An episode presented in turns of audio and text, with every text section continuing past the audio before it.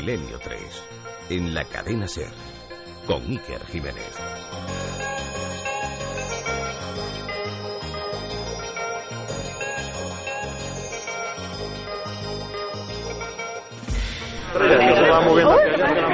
Querido Iker, querida Carmen, qué ambiente es una noche de locos. Si la ufología, si los ovnis son locura, estamos todos locos porque ¿Qué es lo que está pasando? Se está moviendo todo el cielo. ¿Pero qué es lo que está pasando aquí? Pues que estamos viendo un montón de, de objetos que no sabemos qué son. Luminosos, Santi, altísimos, un momentito, por volando favor. en, Perdón, en zigzag. Ahora hemos visto una formación en triángulo de tres, tres puntos luminosos que se mueven a la vez. Bueno, increíble. ¿Qué es lo que tú has visto exactamente eh, en los últimos 10 minutos? Porque es que, claro, Y, y acabamos de ver, eh, yo y varias personas, una la formación más espectacular triangular. Una formación triangular. Mirad allí, allí, allí, allí. A ver, ¿qué es lo que pasa? Hay dos, ¿Qué dos, pasa? Dos, dos. dos y, y luminosísimos. Mira, mira, mira. Mira, es que allí hay uno. ¿No ves que va Aquello es que no sabemos lo que es. que, a ver, a ver, ¿qué es lo que pasa? ¿Qué pasa? ¿Qué pasa? ¿Ves que se está moviendo ahí enfrente nuestro? Ahí Es un mismo, triángulo, es un triángulo. Un triángulo. Qué fuerte, es una formación. Es una formación no, a triangular. ver, es que es una grande. Pero bueno, a ver, vamos a que ver. es uno grande. Estamos en este momento viendo una formación triangular. ¿Qué es lo que pasa? Santi, Pero bueno, es que, ¿qué es lo que, que no puede ser que ¿Qué no sea una grande, que sea, que sea una grande para que se vean las luces. Una enorme expectación aquí porque están eh, surcando los cielos, eh, luces, eh, eh, con una, una formación concretamente triangular. Es una noche para la historia, querido, querido Iker, querida Carmen, queridos eh, milenarios.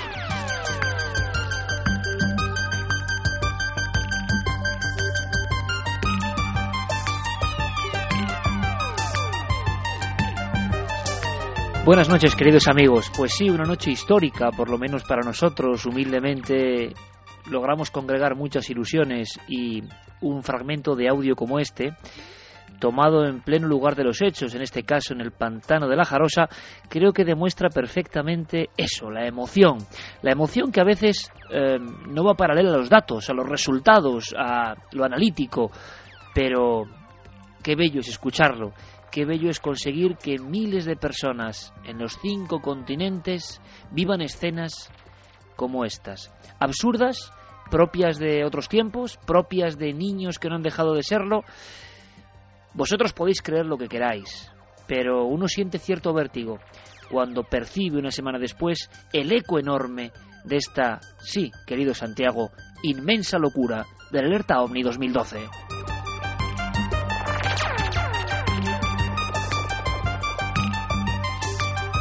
Porque para hacer lo que hicimos, para montar lo que montamos, hace falta estar evidentemente un poco loco, aunque uno no sabe si eso es ya defecto o virtud en los tiempos tan cuerdos en los que vivimos.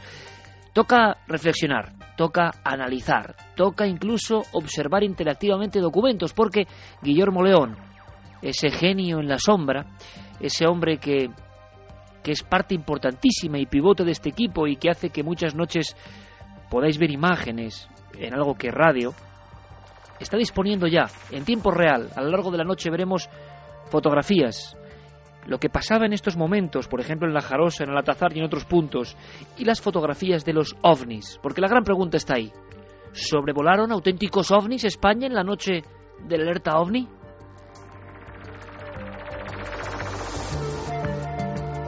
Esto es un poco como la resaca, la resaca ideológica, la resaca informativa, la resaca y la reflexión al mismo tiempo. Habrá que saber qué ocurrió, y ya no solo en el fenómeno social, en el fenómeno importante que se vivió, en el trasfondo puramente humano, sino en las señales, si es que las hubo. ¿Las hubo realmente?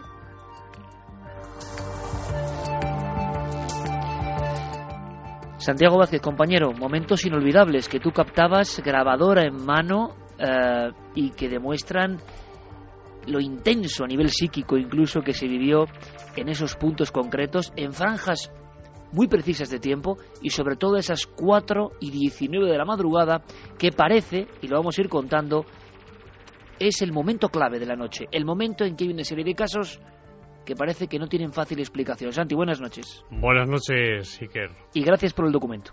Por favor, faltaría más. Faltaría más.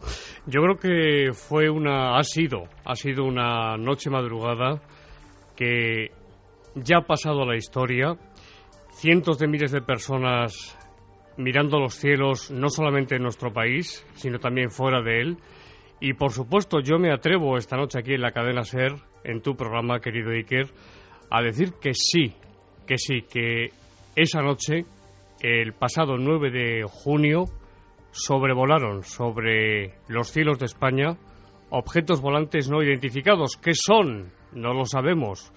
Por eso son no identificados.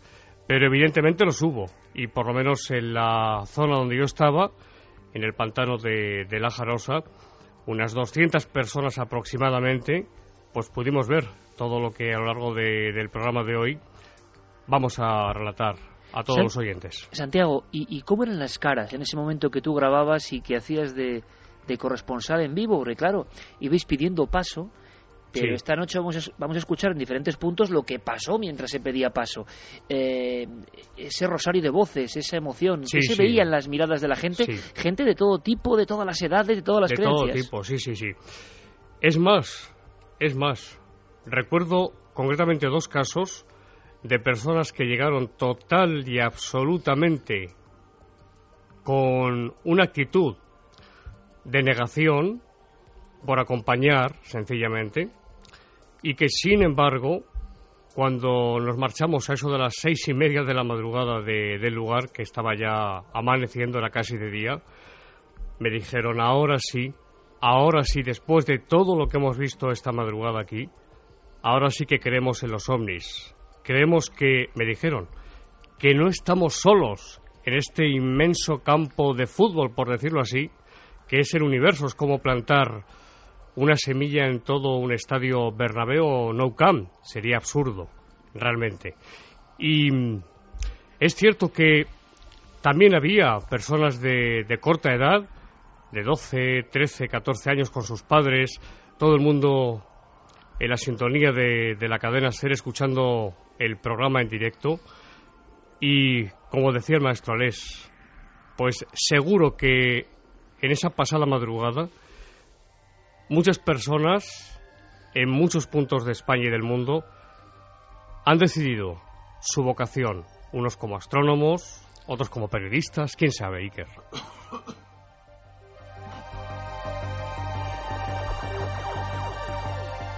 Hubo esa noche momentos muy emocionantes y Guillermo también, además de los documentos de lo que se vio en el cielo, ha recogido, eh, gracias a la labor de Anaís Pascual, de una fotógrafa, algunos instantes muy, muy hermosos de, lo que vivimos dentro de la cúpula del milenio. Y lo vais a poder disfrutar rápidamente en ikerjiménez.com. Esta noche es muy importante, amigos, porque después hablaremos de algo que, que consterna también y algo que tiene que ver con el pasado. Nos visitará el director de la Cueva de Altamira, ni más ni menos. Pero es que además es uno de los científicos que ha hecho ese estudio que ha aparecido en la portada del New York Times, del Times y de toda la prensa internacional. Esa noticia que indica, sería el titular, es una noche de, de enormes cambios y enormes sensaciones. El titular sería el arte, y por tanto quizá la creencia en lo sobrenatural, la religión, el lenguaje, el simbolismo, el arte nació en España.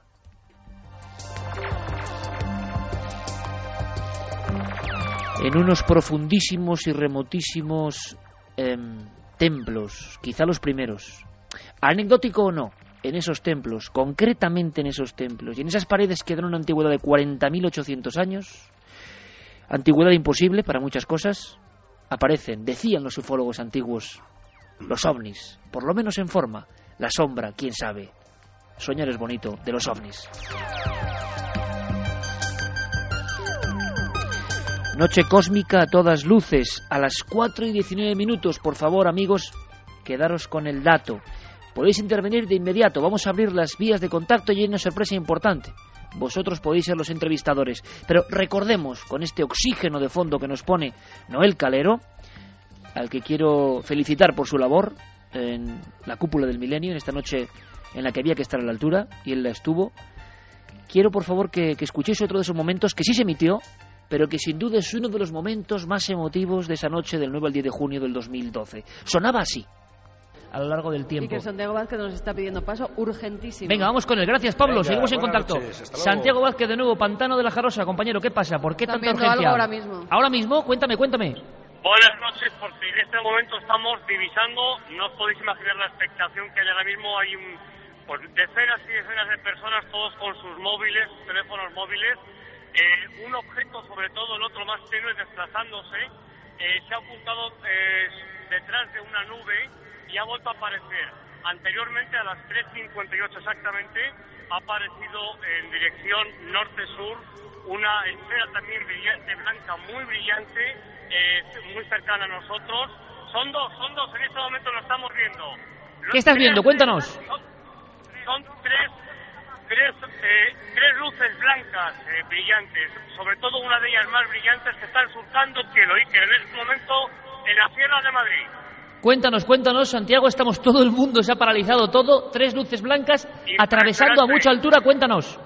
Esto tiene que estar viéndolo mucho más gente, claro, porque porque es algo muy evidente. La primera venía a las 3.58, he llamado enseguida a En producción. Sanlúcar están viendo tres objetos también, ahora mismo. Claro, claro, es que eh, son tres, eh, tres objetos, exactamente. No, no, no, son- no, no son satélites. Además tiene eh, un ligero movimiento de, de bamboleo, como de zigzag, un poco. Y aquí está todo, si pudiéramos, yo creo que hay fotos también. En eh, formación triangular. Santiago, en formación triangular, las tres luces, o, o van No, en una hilera, línea, en línea. En línea, en línea, en línea. Sí, sí. ¿Sigues- eh, sigues- centro más brillante. ¿Seguís viéndolas? Sí, sí, sí, estamos viéndolas en este momento.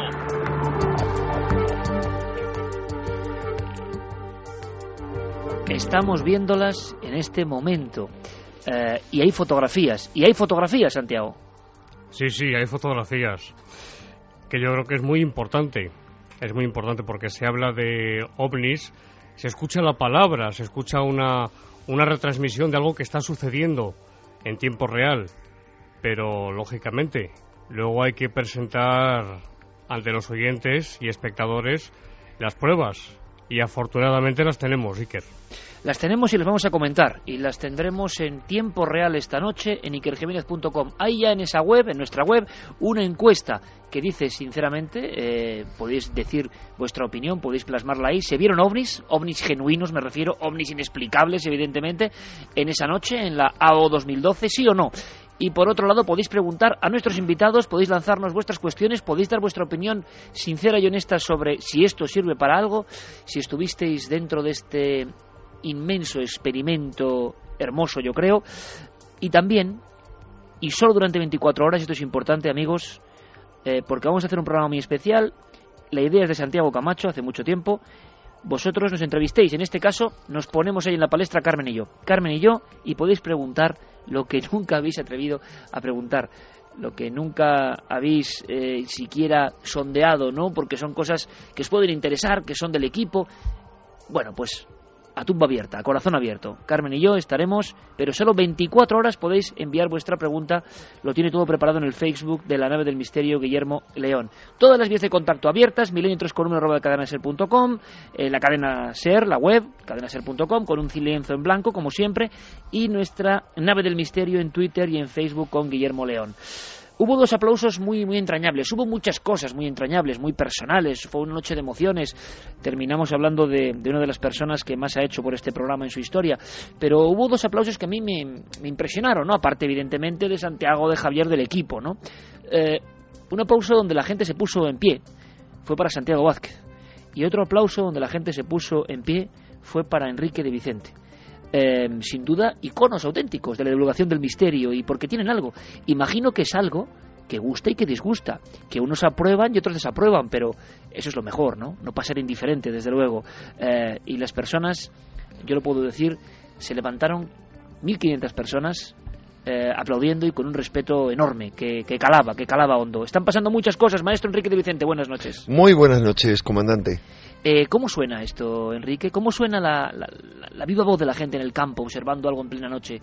Tiene algo ancestral también, ¿verdad? Cósmico y ancestral al mismo tiempo. Están pasando muchas cosas y será muy bueno que aparte de, de los hechos físicos que vamos a comentar también, tú des unas pinceladas de los hechos profundos que a mí me interesan. Pues mira, en cuanto a hechos profundos, hay que partir para mí de la superficie Y es que esta fue una alerta ovni histórica para mí, desde lo que yo conozco en cuanto a las dimensiones, al nivel, a la cantidad de grupos y observadores implicados sin precedentes en la historia de la ufología, que también fue una noche eh, mágica porque estaba lleno de magia, muchísimos los grupos de los grupos observadores iban con esa magia a, a tratar de invocar a lo imposible. Eh, fue una noche mítica, y mítica en muchos sentidos, pero fundamentalmente para mí en uno, eh, y es eh, lo que tiene que ver con que de repente en un día y en una semana surgen muchísimos acontecimientos tremendamente importantes sin haberlo podido programar, porque esa alerta ovni la teníais programada por lo menos más de un mes antes, que le dan una dimensión insólita al acontecimiento. Más de un mes y de dos, Enrique. Sí, y es que ese mismo día España eh, se anuncia que va a ser intervenida por la Troika, por la terrible Troika a la que curiosamente de los cuatro que estamos en este momento sentados en el estudio, uno de nosotros, Santiago Camacho, ha dedicado un formidable libro tratándola de lo que es. Se llama La Troika y los 40 ladrones. Bien, pero además es que es sumamente importante, porque fíjate que España es la punta de lanza del terremoto tremendo que está sacudiendo nuestras vidas, no solo nuestros bolsillos, junto con Grecia. Y una semana después, mañana, va a tener lugar un acontecimiento decisivo, las elecciones en Grecia y las elecciones en Egipto. Pero menos de una semana antes, la madrugada del miércoles anterior, tuvo lugar el acontecimiento más importante para los mayas de este año junto con el 21 de diciembre y es el tránsito de Venus por delante del Sol. Puede sonar a tontería eso, yo le digo una importancia. Bien, eh, el día anterior a la alerta ovni se supo con precisión que el Sol en, a las 3 de la madrugada durante el tránsito había hecho una emisión de electrones inusitada, ocho veces superior a lo normal. Estoy dando solo algunos datos que ¿qué significan? Significan que en medio de esta hecatombe humana que realmente estamos conteniendo, Milenio 3 haga el milagro de sacar a, a cientos de miles de personas a la calle desde sus casas a mirar al cielo. Y tú sabes mejor que yo, Iker, que en el cielo, a lo largo de toda la historia, desde que hay el menor rastro, y está reflejado en el arte rupestre también, eh, la gente miraba al cielo en busca de esperanzas. Era su punto de máxima atención.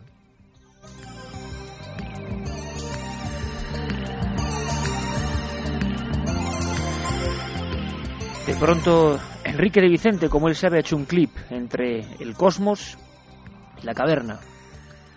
Mundos unidos. Y que esta noche nosotros volvemos a aproximar, unidos por un misterio enorme, el misterio del ser humano, de la conciencia humana, del futuro humano. Javier Sierra, siete días después, tendrá reflexiones, tendrá ideas, tendrá emociones, tendrá ese cuaderno repleto de datos, y yo quiero que me cuente cómo se siente siete días después de ese acontecimiento que sé que también vivió de una forma febril, intensa, infantil, en el buen sentido de la palabra, y mágico sentido de la palabra, claro. Javier, buenas noches. Muy buenas noches, Iker. Pues tengo efectivamente el cuaderno a rebosar de notas, no solo de las que tomé durante las horas que duró la alerta ovni, sino las que he ido tomando a lo largo de la semana porque ha sido una semana de muchas llamadas telefónicas, eh, de muchos correos electrónicos intercambiados con personas de todo tipo, desde gente que estuvo viendo eh, objetos y luces en otros lugares y que no salieron en la emisión, hasta em, contactos con eh, personas de la defensa, del Ministerio de Defensa, del INTA, en fin, de organizaciones que saben de satélites y que eh, tienen, en fin, entre sus tareas la vigilancia del espacio aéreo y que han aportado sus impresiones, sus comentarios y que algunas de esas pistas pues las podremos ir dando esta noche acá. Pues claro que sí, Javier, por supuesto. Quiero dar mi abrazo y esto es importante. Fue una noche que nos superó en algún aspecto. Y creo que todos hicimos un buen trabajo, de verdad. Eh, yo lo hablaba con Javier Sierra, yo estaba muy tranquilo y había que ver el montaje. Eh, 30 personas trabajando. Yo en un momento dado, y esto es muy personal, me alejé, como siempre hago en todos los programas en los cuales emitimos en vivo. Me alejé y me coloqué durante muchos minutos pidiéndole a Noel que pusiera músicas como esta, exactamente como esta, Noel.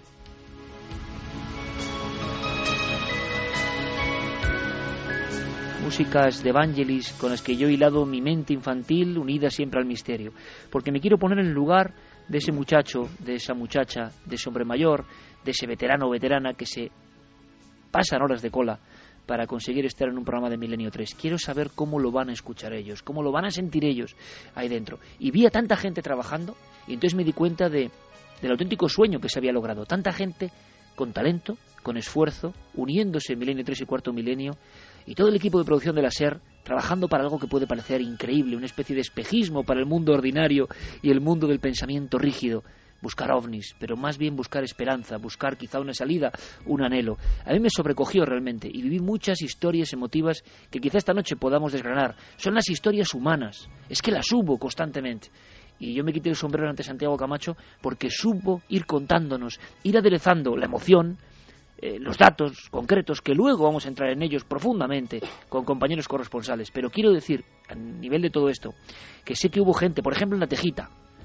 En la Tejita en Canarias había pues 500 a 700 personas y que prácticamente no entraron en antena, como en otros muchos lugares, en Murcia, en el pantano de la Loteta con Carlos Ollés, en tantos sitios. Yo tenía una máxima, la noticia nos iba a llevar, si no iba a ser imposible. Y hubo mucha gente, muchas personas que estuvieron ahí y fueron tan importantes como el lugar desde donde ocurrieron las noticias, el Atazar o la Jarosa, por ejemplo. Yo quiero darles mi, mi gran abrazo, mi abrazo sincero, porque todos formamos esa red todos con la misma fuerza, con la misma intensidad.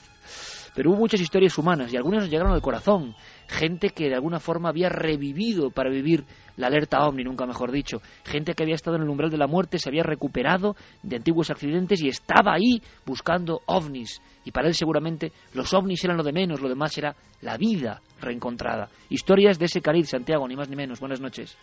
Buenas noches, Iker. Eh, la verdad es que fue una noche intensa terminamos todos agotados y terminamos agotados por el lógico esfuerzo, pero mm, tal vez, y permíteme la petulancia, si se puede llamar así, yo un poco más porque estuve precisamente en un torbellino de emociones escrutando a través de las vías de contacto, a través de las redes sociales, esas historias humanas, algunas conmovedoras, otras tiernas, otras graciosas y otras sorprendentes y siendo consciente, siendo consciente que lo somos, lo somos generalmente, pero a veces lo tienes más delante de, tu propia cara, de que eh, esto es un programa de radio y no es un programa de radio. Esto es un vehículo para soñar, pero también es un vehículo para sentir y es un vehículo de emociones. Y sentir eh, durante esas largas horas eh, frenéticas de información eh, estar yo en ese, en ese cordón umbilical con las emociones de nuestros oyentes para mí fue eh, intenso y, de hecho pues creo que alguna vez hasta, hasta se, se traducía en mi voz. Fíjate que estuvimos hablando de toda la gente que nos eh, estaba escuchando, de toda la gente que estaba pendiente de nosotros, de toda la gente desde todos los puntos de España y muchos puntos del globo, pero hablamos poco y, a raíz de eso me han llegado muchas historias esta semana de la gente que estaba con nosotros, de esas 1.200 personas. Y quiero leerte un brevísimo párrafo que yo creo que traduce eh, ese sentimiento que tuvieron los amigos que nos acompañaron, que nos arroparon con su cariño, que nos eh, agasajaron con sus aplausos y que muchos de ellos incluso pues permanecieron eh, largo rato después de acabar el programa simplemente pues para saludarnos. Y es algo que me transmitía a través de las redes sociales Sarita, que Sarita decía que había llegado desde León a Valladolid haciendo un camino en autobús, estaba de exámenes y, suponía un gran esfuerzo para ella porque lógicamente era cortarse una jornada de estudio que, en estas fechas pues, pues eh, puede hacer mucho, que hizo sus dos horas de cola como mucha de la gente que estuvo allí pero que al llegar se emocionó a ver a esas 1.200 personas aplaudiendo sin parar y que se le puso la piel de gallina, sobre todo sintiéndose parte de algo, sintiéndose parte de una comunidad, viéndonos trabajar y que se puso a aplaudir casi sin saber por qué como la que más. Y luego, pues eh, estuvo eh, en esa cola, tuvo la suerte de saludarnos y de hacerse unas fotos con nosotros. Y todavía sin creérselo muy bien y muy contenta, dice, pues se volvió de nuevo, eh, cansada como todos nosotros, en su autobús a León. Y mm, la última frase de su mensaje dice, fue una experiencia diferente y maravillosa, ver a tanta gente unida por algo y sobre todo con la que está cayendo. Nunca, nunca lo olvidaré.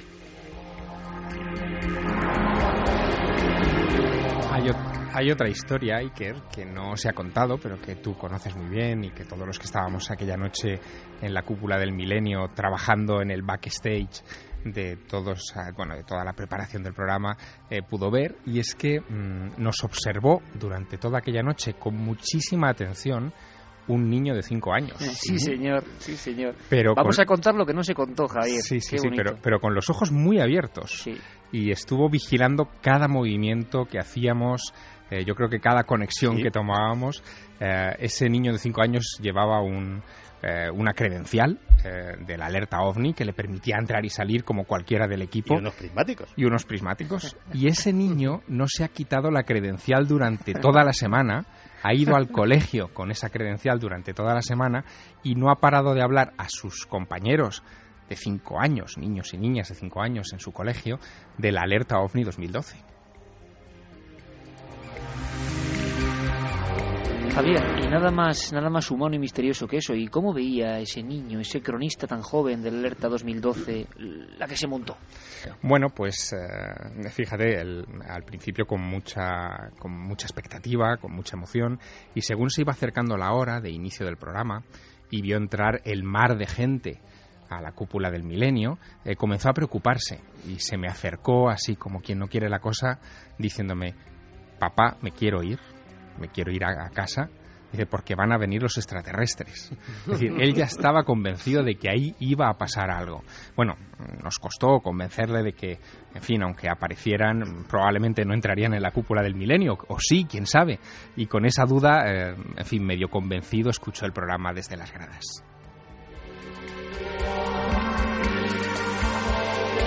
Enseguida vamos con todo lo que pasó, claro que sí, con todos los documentos, los datos. Eh, vamos a contactar con varios compañeros que tuvieron la suerte de estar más cerca quizá del misterio, aunque todos formamos parte de él realmente. Y es interesante saber también el, el enorme eco y los testimonios que han ido llegando después. Y también repasaremos con Javier Pérez Campos ese, ese eco internacional incluso del alerta OVNI 2012. Era también una de las importantes misiones de esta operación.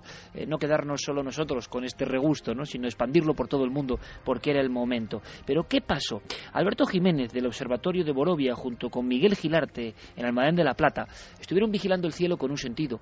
Eh, ese sentido era poner los puntos sobre las IES, ser la versión de la ciencia, lógico, y ayudarnos a descifrar como detectives del cosmos si nos podíamos equivocar con cosas. Porque claro, amigos, el cielo de ahora ni siquiera es el cielo de los 70.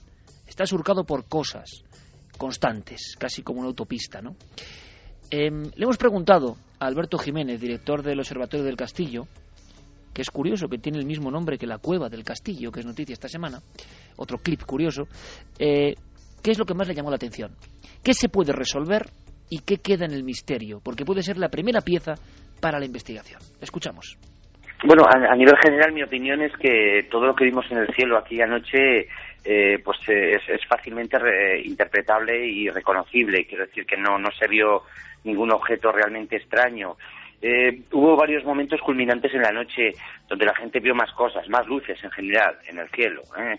La verdad es que cualquier noche que miremos al cielo ya, veremos que siempre, siempre podremos ver objetos y luces a veces difíciles de, reconocer. Pero como digo, hubo varios momentos donde se vieron eh, pues más cantidad de, ese tipo de, luces. uno de ellos fue pues a las 2 y 22 aproximadamente de la madrugada donde corresponde perfectamente con un paso de la Estación Espacial Internacional.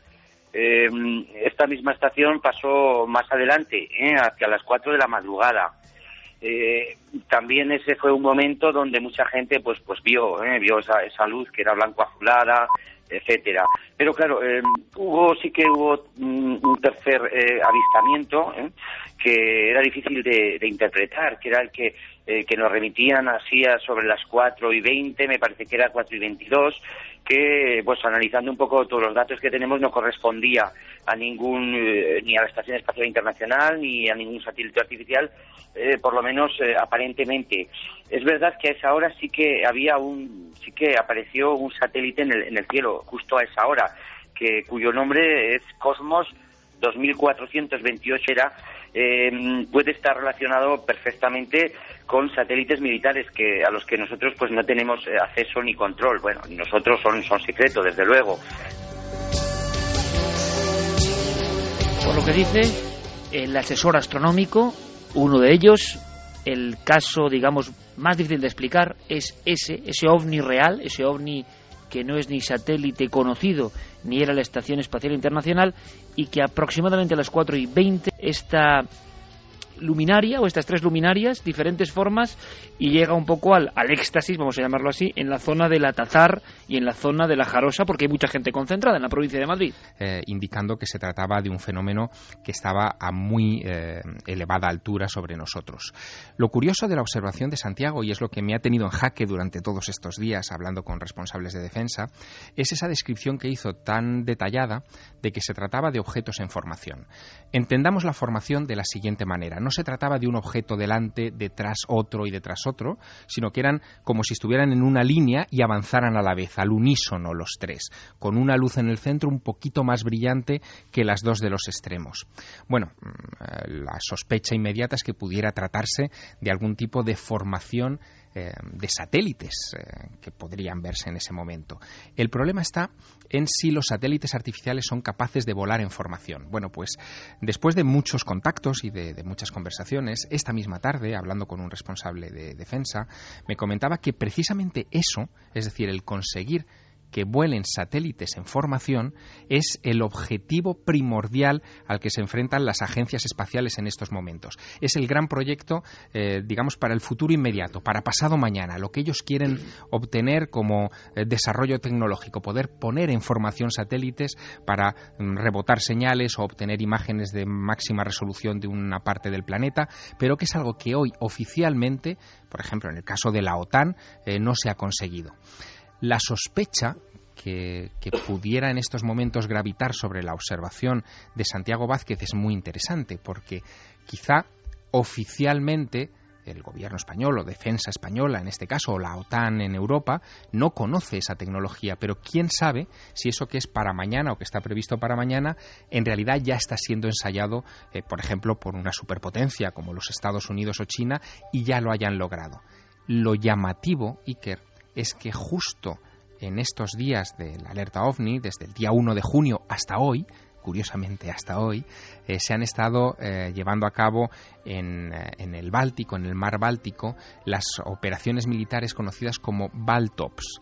Baltops es una, un gran dispositivo eh, en el que participan muchos países. Son maniobras militares, en fin, de, altísima precisión en la que han participado desde Rusia, Estados Unidos, Lituania, Escandinavia, los países escandinavos, España, por supuesto, Francia, Italia, en fin, un conglomerado de muchos países. Y quizá se ha podido poner en práctica, aunque eso no lo vamos a saber de manera inmediata, uno de estos dispositivos de vuelos de satélites en formación. Insisto, quizá. Hubo diferentes momentos y diferentes aproximaciones. Ahora entraremos sin duda en ese caso y lo explicarán Santiago y, y Enrique y lo que pudieron vivir y lo que para ellos significa todo esto y la gente que estuvo en esos pantanos de Madrid.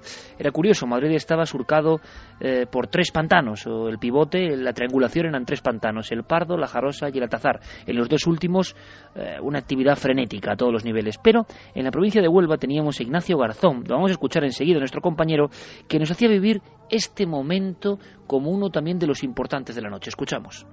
¿Están viendo algo ahora? Si está, por favor, está, que me lo pasen. Está. Garzón Ignacio, está. Ignacio, buenas noches. Hola, buenas noches. Ignacio, ¿qué está pasando?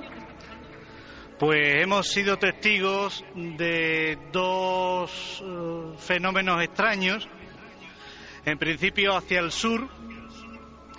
en la primera ocasión, eh, las dos de la noche, dos puntos rojos eh, Ahí estaba Ignacio Garzón comentando la noticia, informando desde el lugar de los hechos, desde un lugar muy especial. Y tenemos ahora mismo también en Huelva a nuestros compañeros de la SER, eh, en esa zona maravillosa de la Sierra de Aracena, a Ignacio. Ignacio, buenas noches. Hola, buenas noches. Ignacio, gracias por tu colaboración. Fuiste eh, responsable de una de las primeras observaciones y yo no sé a día de hoy eh, cómo analizas eh, el fenómeno y cómo fue la experiencia en general, porque una de las primeras voces de alarma fue precisamente en la zona que tú controlabas, ¿no? Efectivamente. quizás la noche fue muy interesante por el factor humano principalmente. Allí en La Peña se reunió gente de las provincias de Sevilla, de Huelva y de Badajoz, lo cual a nivel humano fue muy gratificante. A nivel de avistamiento, las dos experiencias que vivimos fueron también interesantes.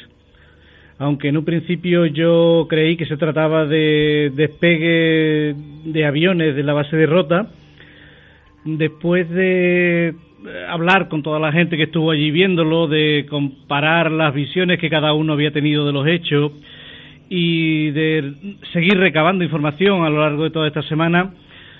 Hay elementos que son muy extraños en aquellas dos luces que vimos y que mm, de alguna manera nos indican que, que probablemente aviones no podían ser. ¿Por qué, Ignacio? Entre otras cosas, mm, porque la nitidez con la que veíamos esas luces que supuestamente estaban a casi 150 kilómetros, no, no concuerda con lo que es un, avión, ¿no? Por, por muy grande que sea la nave. Y el aspecto y la sensación, bueno, yo sé también que eres uno de los serios investigadores españoles, que llevas toda la vida en esto, pero además con una visión, vamos a decir, eh, muy racional. Em, ¿Te sobresaltaste o te impactó o, te ha generado esas dudas que a veces hasta olvidamos ¿no? en el mundo de la investigación, el encontrarte mm. primero con el fenómeno social vivo del fenómeno ovni, hay quien había dicho mm. que el fenómeno estaba muerto prácticamente, percibir eso es una parte de la alerta ovni, ¿no? Percibir el eco en la gente y luego el momento de las observaciones. ¿Cómo lo interpretas todo? ¿Cómo reflexionas a, raíz eh, de esa visión del 9 al 10 de junio del 2012? Bueno, uno se vuelve a hacer las preguntas de siempre, ¿no? ¿Qué, qué hay detrás del fenómeno? ¿Qué importancia tiene el factor humano? Porque eso de que veamos las luces justo cuando nos reunimos mucha gente para ver el cielo, pues algo significa, ¿no?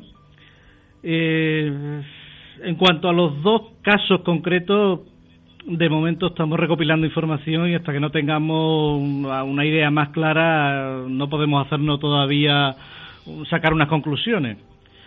Mm, ahí estamos. Enrique, lo de el fenómeno tiene que ver con el ser humano y como ha dicho Ignacio Garzón desde Huelva, cuando aparecen las luces, es precisamente en un momento clave yo no sé si hablamos de invocación o no, o de qué estamos hablando, no lo sé, o que se genera, no sé si un egregor, es que no sé cómo llamarlo, pero se ha hablado mucho de esto. Eh, la comunidad humana, con un pensamiento puesto en una dirección, tiene que ver, el observador tiene que ver con lo observado. Hombre, el observador para mí claramente tiene que ver siempre con lo observado y a cierto nivel la física cuántica también, pero claro, no estamos hablando de física cuántica Así que empecemos de entrada con mi respuesta a tu pregunta. No tengo ni idea. Es decir, hay que reconocer, o yo al menos reconozco, después de que llevo desde pequeñito, 50 años cumplo ahora apasionado por este enigma, que no tengo ninguna certeza.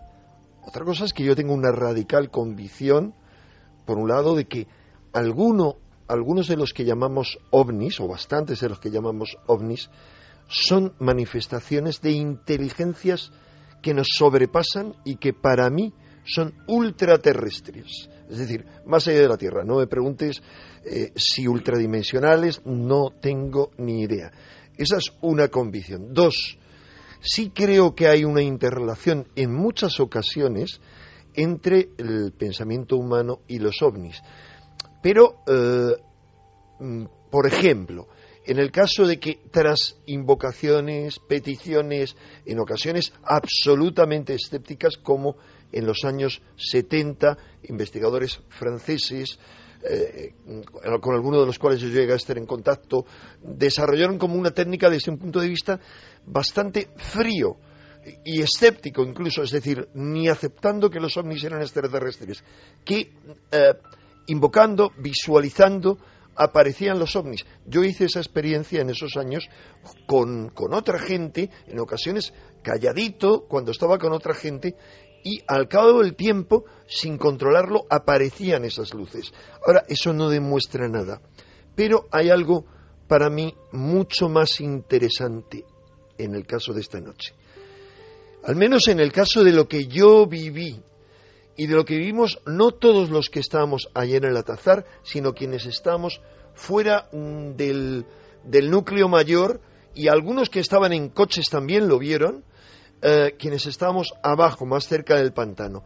Y es tres luces, como las que vio Santiago, eh, con un telescopio de los pocos, la mayoría estaban guardados por temor a que el polvo los estropeara, porque había en total allí nueve telescopios pero con un telescopio vieron que dos de esas luces eran dobles, eh, después las luces las tapó una nube, la nube desapareció, no había esas luces, seguimos mirando intermitentemente, pero sin parar, hacia esa zona, yo al menos seguía hacia esa zona, y de repente, en un momento en que las nubes habían desaparecido, como cinco minutos después, no, no, no llevaba yo reloj y no lo calculé, de repente como cuatro luces, digo, ¿por qué como?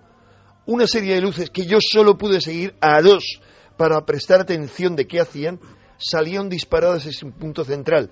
Como había otra gente allí que eran, formaban parte, por ejemplo, de un grupo de observadores muy preparados que ah, se habían distribuido a lo largo de un kilómetro en el pantano y que iban comunicándose por radio, me dijeron que eran claramente cuatro luces. Eso solo tiene una explicación. Y es que, eh, además de los satélites en esa zona, eh, además de satélites, digamos, que se agrupan, pues también son satélites que se disparan en diferentes direcciones. Eh, hombre, eso es como si trataran de darnos un espectáculo. Y la verdad es que sí, aquí aprovecho para decirte algo, si es que tuviera cierto la hipótesis que pulula por Internet, Blue Beam, y es que con proyectos con intenciones de manipulación se está preparando una manifestación de apariencia extraterrestre, pero que es terrestre, hubieran tenido esa noche como la mejor ocasión, quizá como prólogo a los Juegos Olímpicos, que luego podríamos hablar de ello, pero sinceramente, lo habrían hecho a la una y media, dos de la madrugada, cuando todo el mundo estaba atento. Ahora comentaremos eso, Enrique, esa versión también casi más conspiranoica de la noche del 9 al 10 de junio. Cierto es que las primeras horas transcurrieron bastante tranquilas, dice mucho, porque nadie informó alocadamente. Y sin embargo, en la franja, sobre todo hacia las 4 de la madrugada, las cosas se precipitaron. Y por la zona, al parecer, de Huelva, Cáceres, Córdoba y luego Madrid, suceden la mayoría de los incidentes. El norte prácticamente no reporta casos eh, y tampoco Levante y había muchos vigilantes del cielo. Esta noche podéis escribirnos. Ignacio, por cierto, em, la sensación de que podrían ser satélites, quizás esa es la pregunta, em, o descartáis esa opción ahora mismo. Tú pensabas en vuelos, en artefactos humanos. Sí, yo principalmente creo que podrían ser eh, despegue de aviones. Satélites, por supuesto que no. Satélites, por supuesto que no. ¿Cómo fue la reacción de la gente, Ignacio, en el momento de las observaciones, eh, en el aspecto humano? Sorpresa principalmente y mucha atención a ver qué, ocurría con esas luces. Muy interesante. Eh, ¿Se reactiva la emoción en el investigador con una experiencia de este tipo? Por supuesto que sí. Se reafirma uno en su voluntad de investigar. Créeme que me alegra escucharlo, Ignacio. Un fortísimo abrazo, compañero. Gracias. Un abrazo. Quizá resulta que haya también una clave para reactivar a muchos investigadores que no voy a decir que ya habían perdido la fe, ¿no? Pero sí es cierto que por determinados motivos eh, muchos ufólogos españoles habían ido tornando hacia el escepticismo. Esto también es curioso y digno de reflexión. Em, y a veces volver al terreno, volver a estar con la gente, volver a mirar el cielo, produce estos efectos bien curiosos. Vamos a escuchar ese momento de Enrique de Vicente, documento 6, Noel, compañero, ese momento que nos contaba eh, Enrique y que es paralelo prácticamente al del pantano de la Jarosa. En la noche de la alerta OVNI 2012 sonaba exactamente así. Enrique de Vicente, Pantano de, la Tazar. Enrique, Enrique, buenas noches. Enrique, Pantano. ¿Qué, ha ocurrido? ¿Algo parecido? Eh, Iker. Cuéntame. Eh, Iker, eh, buenas noches. Eh, hace muy poco, podría decir como cinco minutos, yo me he tenido que separar porque primero la aglomeración era tan tremenda en lo alto del pantano que algunos hemos bajado hacia una zona inferior. Yo estoy ahora aparte de todos los grupos y lo que hemos visto son tres luces entre las nubes eh, primeramente yo, yo veía solamente unas, pero varias personas han detectado los tres. Las he podido ver y lo que es muy extraño es que en la misma zona después hemos visto varias luces que se dispersaban desde un centro, dos con toda claridad. Y eh, el grupo que estamos aquí abajo, estoy bajando hacia ellos, es un grupo reducido, pero ha habido bastante gente que lo, que lo ha visto. Lamentablemente aquí solo nos mantenemos en contacto con radio, pero no tenían ningún equipo de detección de, satélites como hay en otras zonas. Otro de esos momentos importantes, Santiago Enrique, ¿creéis que visteis sin lugar a dudas el mismo fenómeno? Yo creo que sí. Yo creo que muy posiblemente, Iker, creo que sí. Pero tú lo pudisteis fotografiarlo, y lo digo porque en este momento concreto, eh, Santi, en este momento concreto, en ikerjiménez.com, Guillermo ya ha dispuesto los álbumes fotográficos de Alerta OVNI 2012 y creo que merece mucho la pena en las páginas de Facebook, siempre en Nave del Misterio, que es nuestra página oficial, a través de ikerjiménez.com, podéis ver fotos de lo que pasó dentro de la cúpula del milenio y fotos, por ejemplo, como las obtenidas por el grupo de Santiago Vázquez, que podíamos comentarlo. Es que parece que hay un reflejo captado por las cámaras. Sí. Es que, es que Iker, hubo, hubo tres avistamientos en formación. Y si te parece bien, lo, resumo rápidamente. Por supuesto. A las 3 de la madrugada y 58 minutos, a unos 60 grados sobre el horizonte y en dirección oeste, aparece una formación de tres luces que se desplazan en vertical. La luz inferior, al ser ampliada, resulta sumamente extraña, ya que se pueden ver claramente como dos espirales nebulosas de color azulado. Esta es una de las fotografías de las que disponemos. Pero es que a las 4 y 19, en primer lugar, aparecen tres luces en vertical de las que hemos hablado, que se ocultan, como bien decía Vicente, Enrique de Vicente en, en este documento sonoro, se ocultan tras unas nubes para no volver a aparecer, y después de eso viene la formación triangular de tres luces. Es decir, que hubo tres avistamientos, por lo menos desde la Jarosa, avistamientos en formación, con varios eh, objetos o varias luces, en definitiva. Enrique, eh, una similitud clara, un mismo objeto quizá. Estáis viendo, estoy seguro, en el estudio, Santi, Javier, Herbert Campos, Carlos, hoy tenemos a muchísima gente. Estamos viendo las fotografías. Yo sé que es difícil hablar de fotografías porque muchas personas no tienen acceso ahora mismo, pero mañana, al escuchar muchos en el podcast, cientos de miles de amigos nos escuchan al día siguiente, observarán ciertos elementos gráficos. Hay algunos curiosos, otros seguramente explicables. Hay muchas estelas luminosas, pero hay algunos objetos que emiten incluso una luminiscencia muy fuerte. Yo no sé, eh, Santiago, si puedes hacernos una foto sonora de la fotografía, sobre todo de esa principal que es tremenda porque es un objeto luminiscente, muy fuerte, muy poderoso y que aparece en una de las imágenes, que sería un poco una de las fotos más fuertes de, la noche. Sí, ¿te refieres, ¿te refieres al que tiene forma de, del clásico platillo volante? Sí, sí. Bien, esto ocurrió a las 4 de la madrugada y 50 minutos. Aparece casi en el oeste, a unos 50-60 eh, grados sobre el horizonte. Se trata de una formación luminosísima de un brillantísimo blanco con un halo a su alrededor con forma del clásico ovni o platillo volante. Encima aparece otro disco de color muy azulado, pero mucho más pequeño. Pero, Iker, aquí viene el gran misterio. En ese momento, cuando se hizo la fotografía, no vimos esa formación, ese platillo volante. Apareció en la foto. En ese momento lo que se estaba fotografiando era el disco azulado, que aparece, como he dicho, por encima del clásico platillo volante, luminosísimo, con una luz muy poderosa, muy brillante, muy blanca y con un halo a su alrededor. Eso no lo estábamos viendo, Iker, en ese momento. Eso apareció después en la fotografía. Javier, observando las fotografías, tú como experto ufólogo, seguramente el que más sabe de fotografía, del misterio en los cielos, eh, ¿qué opinas? Porque hay algunas muy curiosas, algunas fotografías como en Menorca obtenidas cerca de tierra, otras son estelas, hay algunas también de objetos que parece que se mueven a gran velocidad por la exposición de la foto, obtenidas incluso fuera de España, pero estas del grupo de la Jarosa llaman la atención. ¿Cuál es tu opinión, Javier? Bueno, yo en principio tengo una actitud muy prudente porque eh, evidentemente estamos hablando de eh, fotografías eh, sobre luces que se amplían mucho. por lo tanto, al ampliar también se deforman mucho y, pueden estar dándonos una impresión equivocada. Yo soy prudente, la verdad. también una cosa que ha dicho Santiago que me parece muy interesante y es que ellos ven una cosa pero fotografían otra. Es un clásico, ¿no? Sí, es, es un clásico, pero fíjate, en este caso yo creo que tenemos que atender también a las circunstancias. Estamos hablando de un grupo de gente congregada.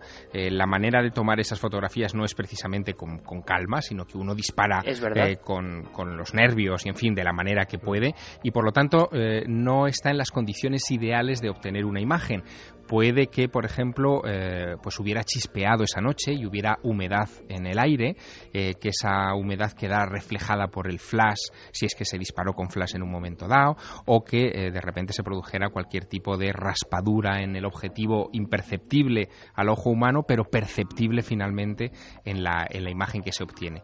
Por lo tanto, son imágenes que a mí me invitan a la prudencia, eh, lo cual no quiere decir que eh, el testimonio eh, sea absolutamente impresionante y sea digno de estudio, de investigación. Ocurre una cosa interesante también, y ahora profundizaremos incluso en esa parte oculta que puede haber o experimental dentro de esta alerta ovni que sacaba a la luz Enrique de Vicente y que seguro que motiva muchas cuestiones, muchas preguntas. Carlos, compañero, de momento volvemos a repetir vías de contacto porque me imagino que habrá muchas cuestiones pendientes y luego las iremos desarrollando. Abrimos la conexión y sobre todo eh, recordamos, hay problemas incluso por el colapso que se produce eh, de visitas en tiempo real ahora mismo en ikerjiménez.com para ver esas eh, fotografías, documentos gráficos que ya están disponibles, ¿verdad? Pues sí, que precisamente es una de las cosas que queríamos comentar, que la página web ahora mismo está colapsada, pero ya está el compañero, nuestro compañero Guillermo León, trabajando en ello, raudo de veloz, en unos pocos es, minutos. Es bonito que se colapse y feo a la vez, ¿no? Desde luego. pero bueno, dentro de muy pocos minutos eh, podrán ver todos nuestros oyentes esas fotos que mencionabais. Y vamos a recordar esas vías de contacto, como decía, es milenio3 con número arroba cadenaser.com, nuestro correo electrónico, las frases de los oyentes en cadenaser.com y por supuesto las redes sociales, Nave del Misterio en Facebook, en Twitter y en Google Plus. En Cáceres, Tierra Mágica, también se vieron cosas. Teníamos a Paco Pérez Caballero en la curva de los Lobos, en Vegas de Coria. Le impresionó mucho a Paco, que no conocía la zona de las Urdes, em, prácticamente recorrerla en la oscuridad, en la oscuridad de esos pueblos, pero aguardó pacientemente y ahí no ocurrió nada. Pero las sombras sí que estuvieron presentes de alguna forma, y en Extremadura, y me voy a explicar.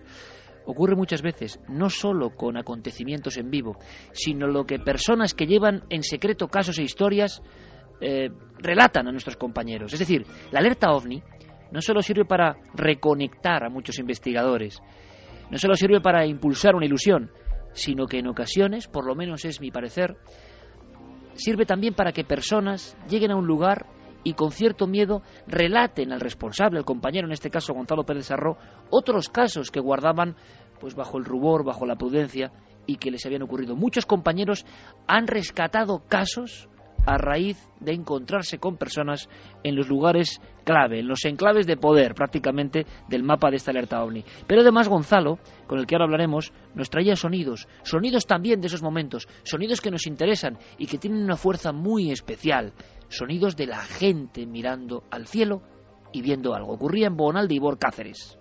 Mira, mira, ha ido como hacia abajo, ¿no? está haciendo una curva. Ha ido, ha ido como hacia arriba, hacia abajo. Pues eso es lo que yo he dicho antes, que parece un escalón. Como... Sí, sí, sí. Esto, esto sí.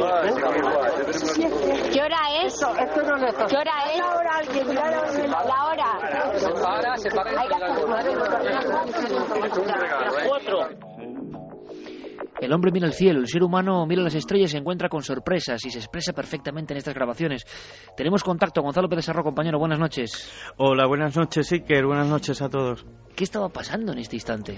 Bueno, en ese instante era el momento en el que muy cerca de las cuatro se avistaba una luz eh, muy potente que iba de noroeste a noreste y que en su trayecto pues parecía hacer paradas, arrancaba de pronto, eh, subía como en, en, su nivel un escalón, volvía a bajar, un movimiento errático que, que, llamó mucho la atención y que después esa luz se fue hacia el sureste, cambió de rumbo totalmente y desapareció. El factor humano, Gonzalo, eh, te quedaste muy sorprendido, sobrepasado. Tremendo. Eh, haznos un poco la fotografía, porque Cáceres eh, no, no, era Cáceres capital, era una pequeña Exacto. población, Bonal de Ibor, con unas ruinas romanas, y yo creo que expresa perfectamente lo que fue la alerta OVNI. Cientos y cientos de personas reunidas en perfecta armonía. Un medio millar quizás de personas, y además es que lo que dices, eh, este, el enclave está pues eh, a un extremo total de, de la región extremeña, que sabemos es muy grande, pero además es que hubo gente de Sevilla, de Madrid, muchos madrileños también entre, entre los allí concentrados, y lo que decías antes, eh, gente muy tímida, alguna de ellas, eh, que incluso esperó a que acabara la alerta, mucho después de las 5 de la madrugada, eh, se acercaba tímidamente para retirarme del grupo y contarme cosas que les habían pasado, que no pretendían nada, porque si no, si lo, lo hubieran hecho al principio de la alerta o, o yo que sé, eh, antes de comenzarla incluso. Sin embargo, no se querían ir de allí sin coner, contar aquella experiencia que hasta desde niño, en algunos casos, habían tenido y que tenían guardada, y bueno, emoción, incluso lágrimas en, en algunas de las personas. Qué bueno, es decir, personas que desde niño, en la tierra extremeña, se habían encontrado con algo, incluso... Uh -huh. Hablamos de encuentros cercanos, encuentros que dirían los expertos del tercer tipo,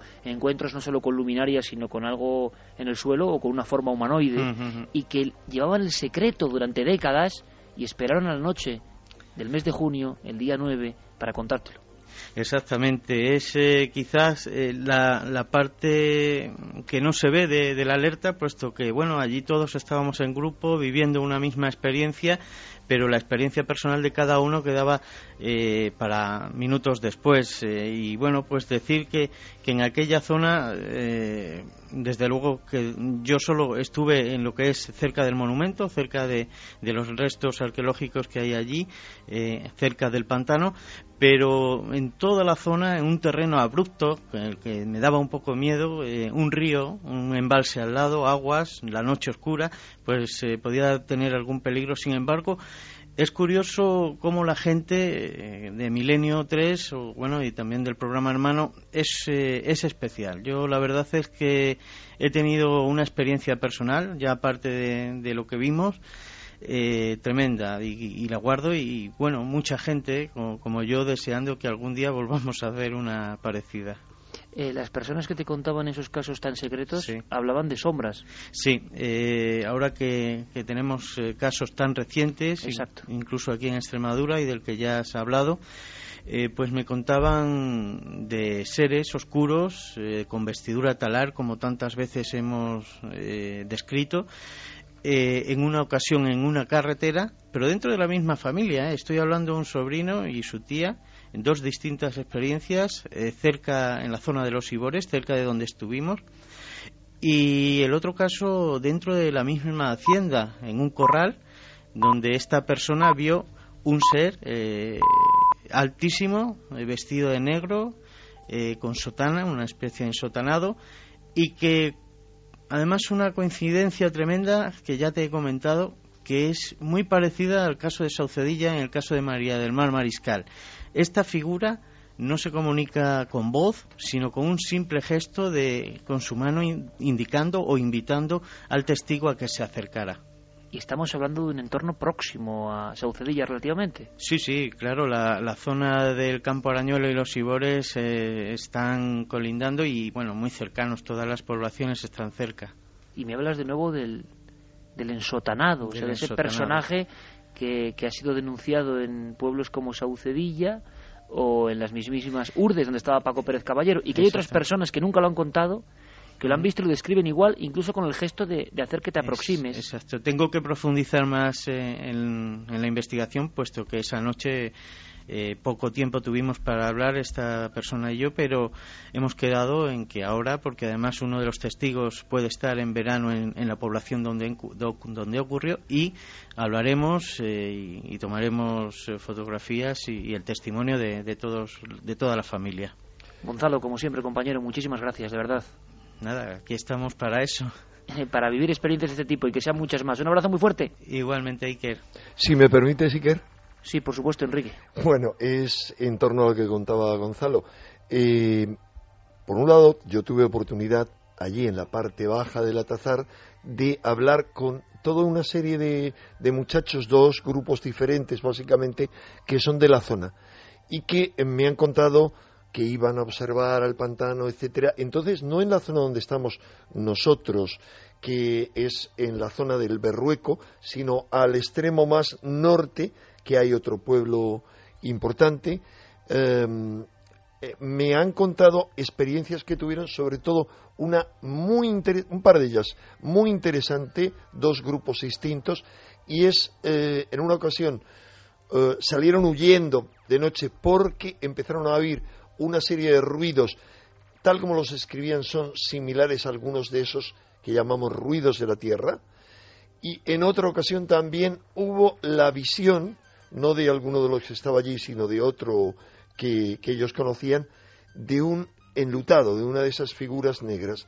Pero algo que no he querido contar antes de la alerta ovni para no crear expectativas, para que aquello no se convirtiera en una influencia masiva o por el contrario, nadie quisiera ir por miedo, es que eh, a finales de los años 70 y comienzos de los años 80, eh, después de toda una serie de observaciones en el Atazar de objetos entrando y saliendo del pantano, de objetos luminosos que fueron observados, entre otros, por gente que yo entrevisté, como una farmacéutica cercana y el alcalde de un pueblo cercano, em, hubo dos grupos de chavales aficionados al fenómeno ovni que estuvieron, digamos, allí pasando muchas noches en una tienda de campaña y tanto uno de estos grupos como otro grupo ajeno que eran puramente campistas, en el año 79 y en el año 81 tuvieron dos experiencias fascinantes y en las dos el denominador común era la aparición de seres oscuros muy altos y de otros seres bajitos y cabezones. ¿Quién puede Saliendo y entrando del agua. Del agua. Del agua. eh, eh, además con unas plataformas, fundamentalmente una de ellas triangular, y lo que no hemos contado, pero vimos a algunos de los que estuvimos ahí abajo, no podemos decir que fuera nada extraño porque, porque él estaba demasiado lejos. Y es que al otro extremo de- del pantano, a mano derecha del embarcadero, había una luminosidad, a veces verde, a veces blanca, que parecía submarina. Cuidado, podría deberse a cualquier cosa. Hubo gente que dijo, hay un, un ovni en el agua. No, no era un ovni porque teníamos aparatos de visión muy potentes. Eso en la noche de la alerta ovni. Sí, sí, pero eso, eso, era un, eso era una barca con una luz, punto. Pero muy a la derecha de eso hubo un resplandor. Y eh, no sé si estarán escuchando algunos de los amigos que estaban, estaban, eh, con, estaban conmigo eh, dos, un médico de, de Asturias que lamentablemente ahora está en un congreso en Ginebra hoy, pero que a lo mejor si lo está oyendo por internet, no lo creo, eh, comentará algo en la nave del misterio y su novio, que también es otro profesional de la salud de Asturias, y el novio fue el que lo vio claramente con, conmigo, además de otra gente. Iker, si me permites, me gustaría decir muy brevemente Me ha llamado muy poderosamente la atención, Enrique, lo que acabas de decir. Porque, porque tampoco lo había comentado yo. En el pantano de La Jarosa, a principios de los años 80, 1981, mes de agosto, bueno, es un lugar eh, muy apacible y es una, es una maravilla. Y en la sierra, pues el verano, lógicamente, por las noches, pues refresca más y se está muy bien. Un grupo de personas y esto es, es conocido, un grupo de personas vieron salir del pantano una brillante esfera de luz de dentro, de dentro del agua, de dentro hacia arriba y se perdió en el infinito. Esto ocurrió en 1981, en agosto de 1981. Es muy interesante, Iker, muy interesante la fecha, porque justo en ese año empieza allí cerca una de las operaciones de manipulación ultrahumanas más potentes que se han vivido en España. Las apariciones del Escorial. Y los videntes, la, la vidente de las apariciones del Escorial, describe en uno de sus primeros escritos, que Javier asiente porque lo reconoce, lo comenta entre otros Salvador Frixedo en el libro que escribe sobre apariciones marianas, eh, observan efectivamente un ovni en el pantano claramente. Al igual que al principio todos los comentarios que ella hace pues tienen más que ver con algo extraterrestre que con, que con algo que podamos relacionar con, con, la Virgen María en el concepto que nosotros tenemos. Todo un poco unido, ¿no? Todo en, el año 80 como fenómeno de disparo de, otros acontecimientos que se interpretan según según la capa social, ¿no? Sí, sí, pero que, eh, Iker, eh, están fascinante todo lo que ocurrió en el año 81 en muchos aspectos que es imposible comentarlo, pero te diré que por un lado es el año en el que concluye eh, la gran oleada de ovnis que había en España y en otros países. a partir de ahí, cierra en seco toda la casuística. pero a nivel político, de sociedades secretas, de manipulación en Europa, es brutal todo lo que ocurre en ese año, absolutamente brutal. Y también en el terreno ufológico a nivel de manipulación, de supuesto contacto de determinados gobiernos, el norteamericano y el británico, con los ovnis. Tú conoces, Javier, muy bien el, caso, de Rendlesham. Rendlesham. Eh, o sea, hay multitud de cosas. Es tremendamente importante. Hay un antes y un después. Así que que ocurra eso en ese año en La Jarosa, donde va a tener lugar, que es, vamos a ver, Iker, si en España hay dos puntos, dos vórtices importantes, uno muy desconocido y otro muy conocido, es en el Escorial, tú lo sabes muy bien, Iker, porque has escrito una novela maravillosa, eh, precisamente acerca del Escorial, de lo que ocurre ahí con Felipe II, etcétera, etcétera, Camposanto. Y eh, ese es un núcleo muy importante con otro cercano, unido a otro cercano, desde la antigüedad, que es el de el Valle de los Caídos. Sabes muy bien, Iker, que tanto el Escorial como el Valle de los Caídos, desde la más remota antigüedad para los pobladores del centro de la península ibérica, eran dos lugares dedicados al culto a los muertos. Pero lo que la gente ignora es que el Atazar es un pantano construido sobre una cima profunda, una cima que está en el centro de la península ibérica, en el centro exacto, considerada como península, no España. Si trazamos un círculo o un cuadrado en torno a la península ibérica, vamos a ver que el Atazar cae sobre, eh, digamos, un diámetro pequeño en ese centro. Es decir, son dos lugares potentes. Es muy interesante. Potentes. Sí, sí. Y es curioso porque las personas, y esto lo leí en un artículo ya antiguo de Juan García Tienza, sabiéndolo sin saber, se fueron distribuyendo, eligiendo lugares que luego resulta que evidentemente habían sido lugares de culto antiguo, y luego hablaremos de eso. Eh, muchas preguntas, Enrique, sobre lo que has dicho antes de ese extraño proyecto que puede estar detrás o que está surgiendo, se está hablando. Ahora lo comentaremos. Y también os preguntaré a Santiago y a Enrique si es lo más extraño que habéis visto nunca eh, o lo que más os ha impresionado o lo que más os ha marcado a nivel ufológico. Pero mm, permitidme que salude rápidamente a Alejandro López Andrada. Él estaba en las minas del Soldado de Córdoba. Él es un escritor de prestigio, un poeta, y no es fácil que escritores de prestigio, que viven en ese mundo, a veces también un poco onírico, ufológico, ¿no? desciendan al mundo del misterio. Pero Alejandro es así, Alejandro hizo de corresponsal, Alejandro ha tenido la suerte además de tener muy cerca una de estas figuras y tuvo el valor de contarlo con su hija en cuarto milenio y también vivió una experiencia creo seguro emocionante en las minas del soldado y también hubo acontecimientos. Alejandro, buenas noches. Hola, buenas noches, Iker. Alejandro, como siempre, gracias, eh, un corresponsal de lujo, y yo te agradezco, eh, y todo el equipo de Milenio 3, todo el esfuerzo, en un lugar muy peculiar, en un lugar muy potente y en un lugar donde habían pasado cosas. Y también en la noche eh, mágica de la alerta OVNI, visteis cosas.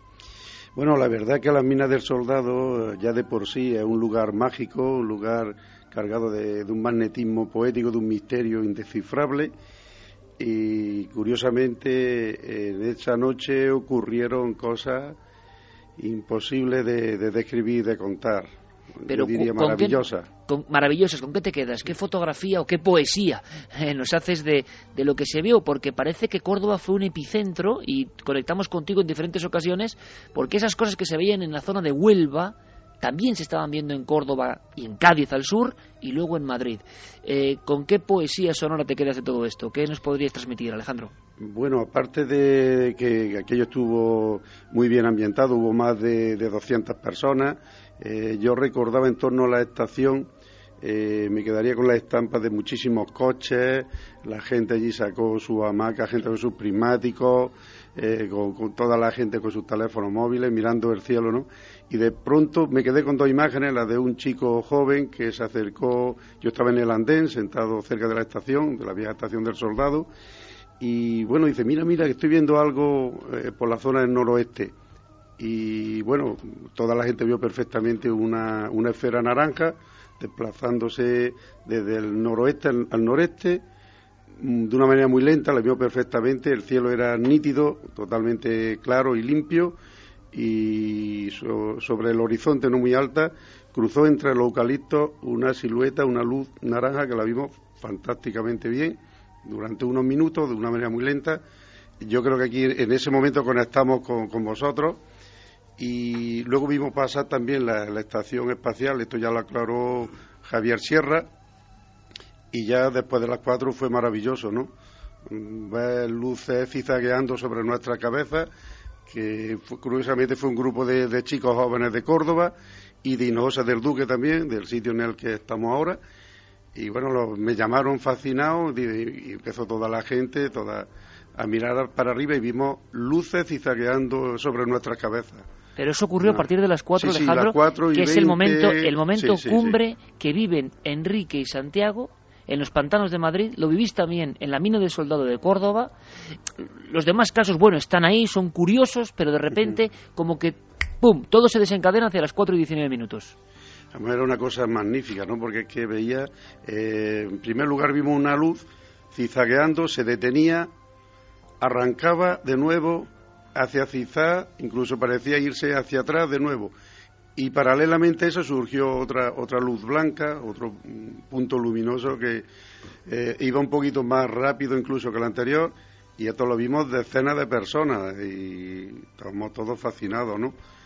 Eh, no sé, no, no- no se puede explicar la fascinación de compartir ese momento entre tanta gente, gente joven, personas mayores, bueno, mujeres, niños, bueno, fue, fue fantástico. Enrique Santiago, que parece que es otra fotografía desde otro ángulo, desde otra posición de España, de lo mismo a la misma hora que estáis viéndolo vosotros y además descrita por, por este escritor Alejandro López Andrada y haciendo un poco eco de, de esa humanidad viendo todo eso. Da la impresión, da la impresión, yo no lo sé, pero la gente vivió una especie de carrusel, no sé, de demostración, de, Yo creo que de sí. ¿eh? espectáculo. Yo creo que sí. Yo creo que sí. En ese intervalo de, tiempo aproximadamente de, una hora fue, querido Iker, muy especial. Primero por, el número de avistamientos en aproximadamente esa, esa hora y también por la diversidad del observado. En nuestro caso, por ejemplo, pues la formación vertical de las tres luces, también la formación triangular de también tres luces, una potente luz, esto no lo he contado, lo voy a contar en dos líneas, porque tengo aquí un, breve resumen.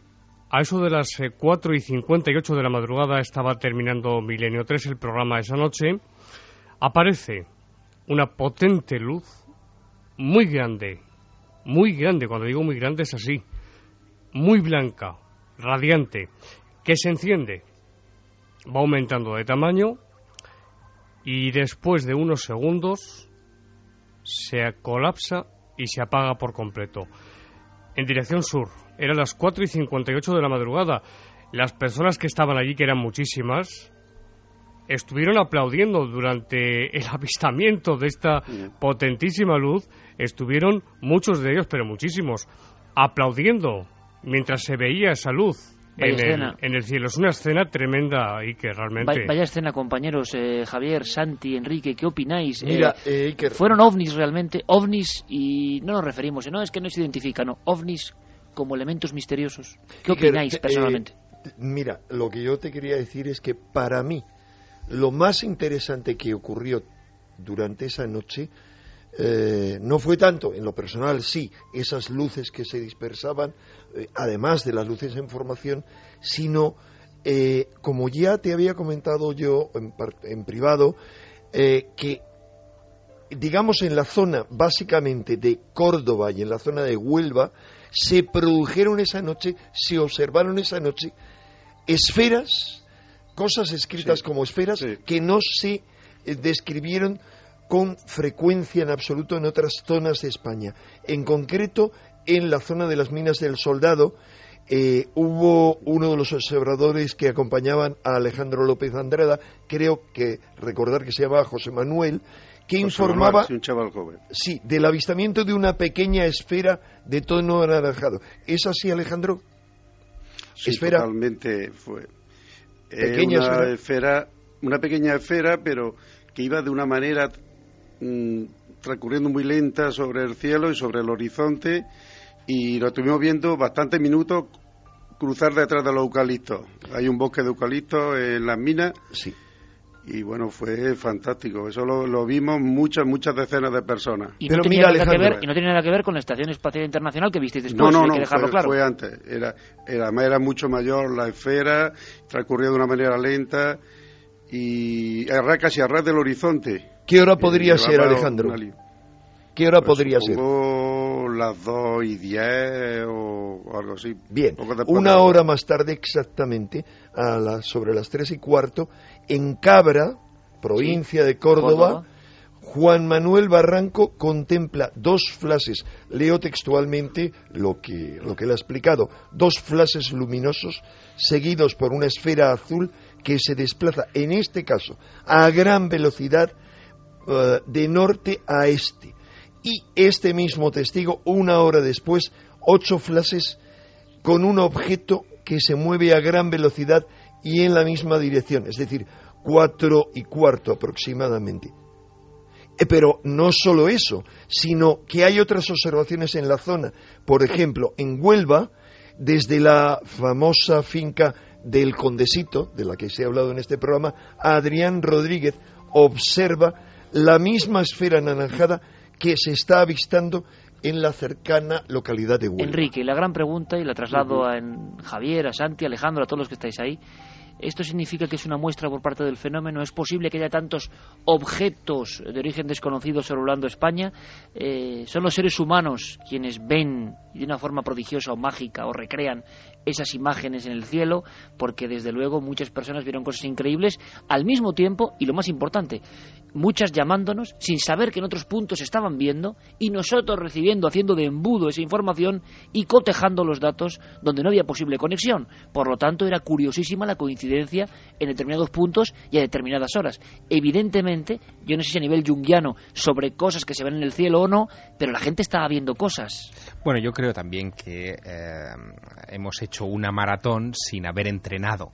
Es decir, nos hemos puesto a mirar el cielo una noche, una noche cualquiera, como decía Antonio José Ujú. Alés, la del 9 al 10 de junio, eh, sin haber entrenado, sin haber pasado muchas otras noches antes sabiendo lo que pasa o no pasa por nuestros cielos.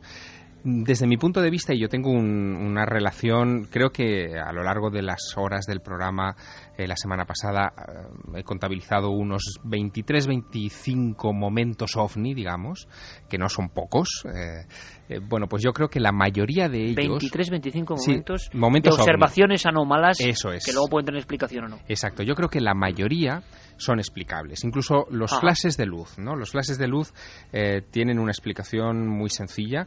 Hay una serie de satélites que reciben el nombre clave de LEO. Eh, los, los LEO son los Low Earth Orbit o objetos de baja órbita. Son objetos que están sobre unos 500 kilómetros sobre nuestras cabezas, que parece mucho, pero en realidad eh, hay otros que son que alcanzan los 800 kilómetros de altitud y más. Bueno, pues estos objetos bajos, que son los satélites que nos envían la señal a los teléfonos móviles, por ejemplo, los famosos Iridium, eh, son capaces de emitir este tipo de flashes de luz porque son objetos que tienen grandes espejos y según la posición del Sol eh, pueden eh, reflejar rayos de luz, aunque sea plena noche, porque todo depende de la, digamos, de, la posición relativa del satélite respecto a nuestro planeta. Dicho eso, de todas las observaciones de- del 9J, eh, yo creo que la que está sobre la mesa como un enorme interrogante es, eh, desde luego, la de las 4.19, es el momento clave. Y si acaso hay una pequeña cantidad de observaciones muy curiosas, como esas esferas de baja cota, es verdad, que, que son extrañas y no son explicables por observaciones de satélite, o por ejemplo esa imagen que obtuvieron en el Pardo el equipo de David Zurdo y Clara Taoces, donde se ve un objeto por debajo del horizonte, que mm, en principio mm, daría la impresión de ser un vehículo o algo así, pero... Sí, muy cerca del suelo. Exacto, pero está en una zona boscosa donde eh, teóricamente no podía haber nada de ese estilo. Bueno, pues ese tipo de imágenes son las que a mí me dejan como el, el sabor de vamos a saber más. No olvidemos nunca, Iker, que ovni lo que es es un término que mm, subraya nuestra ignorancia eh, sobre lo que hay detrás. Es decir, cuando hablamos de ovni es que no hemos podido averiguar más, que nos hemos quedado a las puertas de resolver ese, eh, esa incógnita. Y eso es en lo que creo que nos tenemos que concentrar. Em, Alejandro, te agradecemos muchísimo. Yo creo que para una persona Nada. con el aspecto, vamos a decirlo, en su mente y en su alma de, de la escritura, de la composición, eh, yo no sé, da para una escena que puede motivar ¿no? futuras obras literarias, esos seres humanos del siglo XXI sumidos en la angustia, en la crisis, y que una noche, una noche cualquiera, deciden dejarlo todo y mirar al cielo. Es una bonita estampa y es bonito vivirla, ¿verdad? La verdad que es algo maravilloso compartir esos momentos. Eh, gente venida de, de Jaén, de Badajoz, Ciudad Real, de Córdoba, por supuesto, todos los puntos. Y unidos todos mirando el cielo y olvidándonos de la crisis económica, de todo, todo lo negativo que tenemos en torno nuestro. Creo que es algo poético y mágico ya de por sí. Poético y mágico, pues eso ya es mucho. Alejandro, gracias. Un fuerte Gracias a abrazo. vosotros, Iker. Un abrazo para todos. Yo no sé si Santiago Camacho está al tanto, pero ¿qué, Enrique, Santi, qué es eso de conspiración o de manipulación? Yo no sé si me lo puedes explicar, Enrique, en un minuto, sé que es muy difícil, pero ¿por qué se ha rumoreado en las redes, me decías, me decíais, algo en torno a la posibilidad de una especie de, de qué, de, de espectáculo creado con algún motivo? Suena muy raro, ¿no? Sí, te- trataré de explicártelo, pero me gustaría, antes de cerrar el programa, añadir cosas que están poniendo en Facebook que confirman lo que estamos hablando esta noche de otras observaciones. En síntesis, eh, lo que mucha gente habla es algo que se puede sintetizar en la palabra Operación Blue Beam, eh, rayo azul, eh, que, que, bueno, obviamente es un nombre ficticio, porque a nadie se le ocurre montar una operación secreta y el gran conspiranoico Santi Asiente, eh, bueno, conspiranoico número dos, ¿eh? porque yo soy más que él. Por supuesto.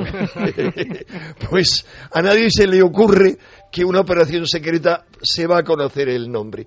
Pero dicen algo que yo, eh, a lo que yo sí le doy credibilidad. Y es que con diferentes propósitos, que no da tiempo a resumir, de manipulación, eh, se podría, eh, digamos, fingir una aparición masiva de ovnis o en lugares públicos. Por ejemplo, acaba de decir un eh, consejero en, ufología del Ministerio Británico y no el ministro británico de Defensa, como se ha dicho, Nick Pope, que le conocemos bien Javier y yo, eh, que en los Juegos Olímpicos de Londres va a haber manifestaciones ovnis. Entonces, ¿con qué propósito? Manipulación. Pero, como he dicho antes, hombre, podrían haber hecho, si eso fuera cierto, un entrenamiento con este programa, porque eh, no habría habido tanta atención como va a haber en una cosa como los Juegos Olímpicos y podrían habernos ga- gato por liebre sin ningún problema. Y hacerlo a las 5 menos cuarto de la mañana no es serio, si tratan de impactar a las masas. Em, Javier Pérez Campos, compañero, ha habido un enorme eco. Podíamos dar titulares, flashes casi de meroteca, meroteca del futuro casi, de meroteca del presente. El eco de la alerta OVNI 2012 sí que nos ha sobrepasado también. Estamos en la aldea global, ha sido la alerta global y en todo el mundo se ha hablado de lo que hemos hecho, hay que decirlo. Sí, eh, más de una veintena de medios de todo el mundo eh, han dedicado sus titulares y sus páginas a hablar de, este evento, ¿no? Que, como decimos, ha hecho olvidarse de esa crisis o de esos momentos tan difíciles y, y, pues, como decimos, pues han centrado su atención en esta alerta ovni. Por ejemplo, el diario de Navarra decía este sábado por la noche mire al cielo, hay alerta ovni el norte de Castilla también parafraseaba o, remarcaba unas palabras tuyas que decían no sé qué son los ovnis pero sé que están ahí no eh, bueno otros periódicos incluso eh, de por ejemplo la capital de Argentina decían eh, simplemente el titular era noche de vigilia y hablaban de cómo eh, se había celebrado en el parque acuático de la Victoria de la ciudad de la Victoria eh, de Victoria pues junto a la laguna del pescado eh, en ese parque acuático una congregación de más de un centenar de personas mirando al cielo. En y, Argentina. Sí, y colaborando con nosotros, eh, mirando al cielo, como decimos, eh, en busca de, de, ese enigma ¿no? que, que planea sobre nosotros. Eh, otros eh, periódicos, por ejemplo, la alerta OVNI 2012 se celebra este sábado en distintos puntos de Baleares.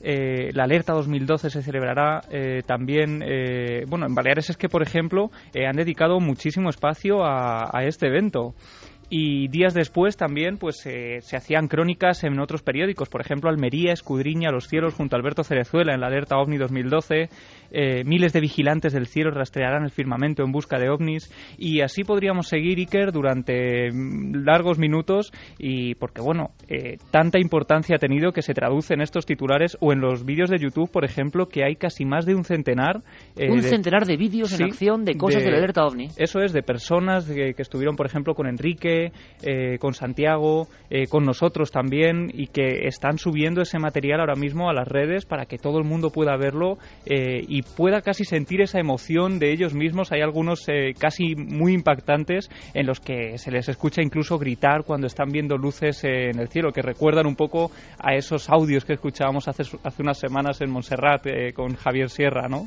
Me gustaría... Pues, sí. Iker, sí, sí, añado, añado, al menos que yo tengo controlados tres programas de televisión de gran difusión se han encargado o se van a encargar de la alerta ovni. Uno de ellos, sabes, que fue gente que por la tarde, eh, creo que era gente, emitió un reportaje y otros dos, el otro no puedo comentarlo, pero el otro sí eh, diré porque vinieron con nosotros, que es el programa No Todo Música, que creo que también es de, de televisión. Nosotros, como siempre, Enrique, citamos a quienes nos acompañan y trabajan.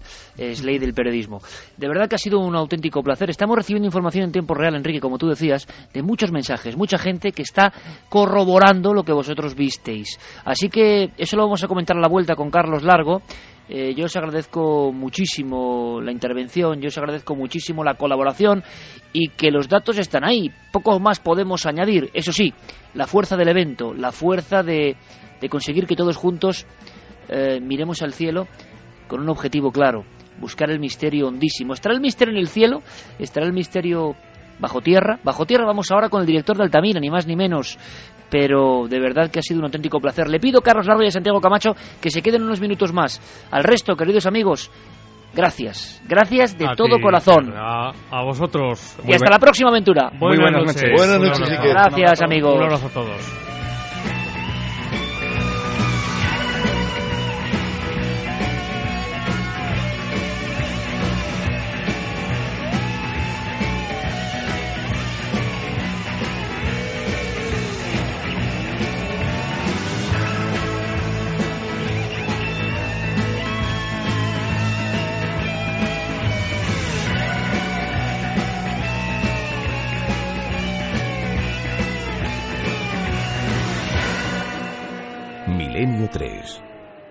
Cadena Ser.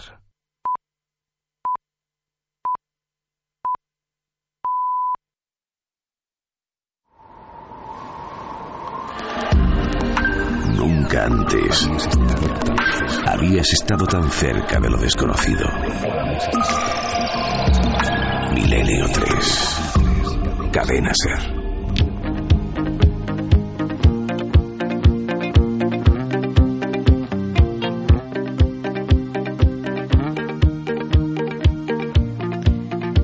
Aquí estamos de nuevo, dispuestos a viajar desde el cosmos a las entrañas de la madre tierra. No está mal la propuesta, ¿verdad? Así es esta nave, esta nave que no es sólida, esta nave que está construida con el tejido de los sueños. Esta nave que a veces adquiere forma de gran cerebro gigante luminoso como en Valladolid. Nunca olvidaremos la acogida de Valladolid. Nunca olvidaremos a todas las personas. Nunca olvidaremos esos aplausos. Nunca olvidaremos tanto afecto. Nos sigue sorprendiendo, nos sigue poniendo la carne de gallina. Estamos vivos, amigos, estamos vivos. Nos seguís emocionando. De todo corazón lo decimos y sentimos que esa relación existe. La noche de la alerta ovni era mucho más, era una gran prueba. Estamos y estáis. Gracias.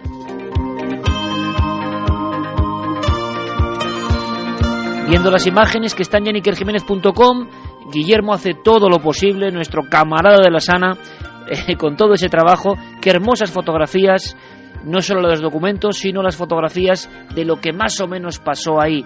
La memoria emotiva de lo que ocurrió ahí, eh, registrada por Anaíz Pascual, que hizo esas fotografías muy hermosas, muy auténticas. Son rostros de concentración de Javier Pérez Campos, de Santiago Camacho, de Mariano Revilla, de Sergio Fernández, de Roberto Cuadrado, de Merallo, de tantos otros. Yo lo digo, me abstraje en un momento y dije, ¿cuánta gente? ¿Cuánta gente trabajando para el sueño de un loco de atar? Es milagroso, de verdad. Y la locura nos lleva a concentrar a miles de personas en Argentina, en Perú, en Alaska, en cualquier parte del mundo, en China, en Bélgica, da igual la provincia, el lugar, todos unidos por algo. Fue una noche muy hermosa. Yo creo que fueron ovnis, no sé lo que son los ovnis, sigo sin saberlo, pero quizás nos hicieron un guiño, un guiño indicando que no se puede perder la fe, el entusiasmo, la emoción, la sensación de que en cualquier momento en esta vida tan ordenada puede surgir lo inesperado, de que la vida es un milagro cada día, un regalo, y no hay que desperdiciarlo en angustias, no hay que desperdiciarlo si se puede en malos momentos, aunque se viva con la preocupación como ahora está ocurriendo. Sabemos que mucha gente en paro, sabemos que hay gente enferma, sabemos que hay gente sin dinero, lo percibimos, lo notamos, intentamos ayudar, a veces físicamente, a veces dando algo, y a veces en ocasiones, como podemos, uniendo a todos, haciendo esta locura, es nuestra forma de ayudar, de tender la mano, de tender la mano de las ondas, de las ondas que son mágicas, de las ondas que pueden generar fantasía, que pueden disipar la bruma de la angustia, aunque sea por unas horas. Y por eso la radio es poderosa, es mágica, la radio es algo cósmico.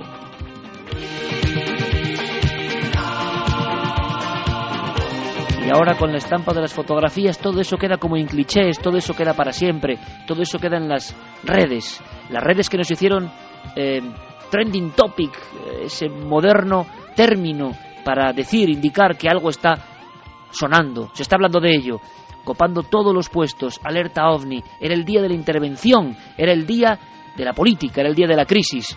Y los tres primeros puestos, las tres cosas de las que se hablaba, decían Cadena Ser, Milenio 3, Alerta OVNI 2012.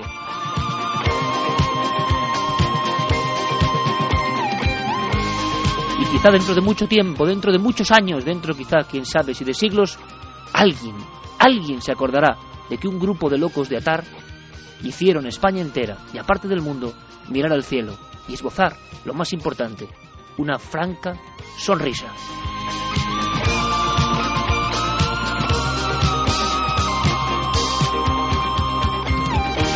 Santiago Camacho, compañero, historias humanas, historias que se quedan grabadas, historias que tú fuiste recibiendo, historias que nunca vamos a olvidar, historias que son parte de los 10 años de este equipo y de este programa. Pues sí, hubo muchas historias, como te comentaba al principio del programa, historias que me emocionaron, que nos emocionaron a todos. Y, por ejemplo, y luego hemos tenido confirmaciones, hemos tenido referencias, hemos sabido cómo han continuado algunas de esas historias. Por ejemplo, Francisco J. Torres y muchos otros eh, compañeros, oyentes, eh, invidentes eh, nos agradecieron muchísimo ese recuerdo de tanta gente mirando al cielo y tanta gente poniendo nuestros ojos al servicio de las personas que no podían eh, contemplar ese espectáculo, pero que lo vivían a través de nuestras narraciones, a través de las narraciones de nuestros corresponsales, de nuestros colaboradores. Y la verdad es que eh, ese recuerdo que hicimos a las personas eh, que, que, no podían acompañarnos del todo, no como ellos quisieran en la fiesta, las personas que estaban, eh, que estaban trabajando, que estaban eh, hospitalizadas, que estaban ocupadas en, en, cualquier otra cosa, los mismos exámenes mismos, pues la verdad es que en las redes sociales y en los mensajes pues me han llovido muchísimos agradecimientos. Hay historias que eh, incluso terminaron de una forma casi de película. ¿Te acuerdas de que mencionamos esa pareja que iba a que él iba a pedirle matrimonio a, a su chica aprovechando eh, aprovechando esta, este acontecimiento nuestro? Pues esa petición se produjo y además se produjo de una forma casi mágica porque parece ser y nos comentan la historia es preciosa que justo en aquel momento apareció una estrella fugaz que puso la rúbrica a esa nueva pareja que puso la rúbrica a esa petición de enamorados que por cierto fue aceptada. Que lo sepan. Qué hermosa historia y me encanta tal y como está el patio que esa sea la escena que, casi concluye todo esto, ¿no? Seres humanos en armonía, un poco bajo las estrellas. Pues sí, luego historias que conocimos allí mismo en Valladolid, pues hablando con, hablando con algunos de los amigos que se habían acercado.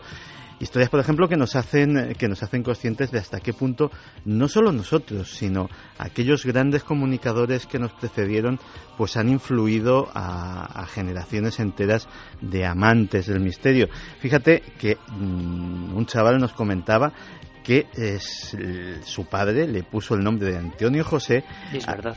por Antonio José Ales. Impresionante. Y mm, yo me pregunto, y no te sonrojes, cuántos Iker habrá por ahí que en vez de por Iker Casillas sean por ti. Más de uno seguro.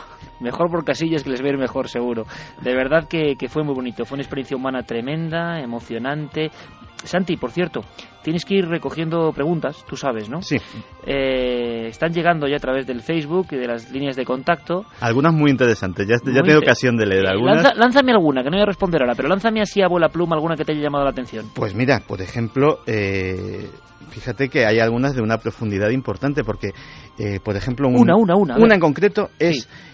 Tú, eh, Carmen, eh, nos habláis de misterios constantemente, nos eh, contáis eh, el otro lado de la realidad, pero en vuestra vida diaria, en vuestra vida diaria, en vuestras creencias, en, eh, en, vuestro, en vuestra vida de verdad, ¿Eso en qué influye? ¿Cómo veis la vida, la vida cotidiana, la del telediario, diferente de una persona normal, de una persona que a lo mejor está ajena al misterio? No me digas que no es un preguntón. Jo, hago un programa con eso. Es un preguntón. Pues de ese nivel hay Qué muchísimas. Bien. Pues vamos a hacer esa experiencia y me parece a mí que eso puede ocurrir con todos los miembros del equipo. Por lógica nos ponemos al frente, Carmen y yo, preguntadnos lo que queráis y responderemos en un programa de radio. Responderemos uh -huh. a través de la radio.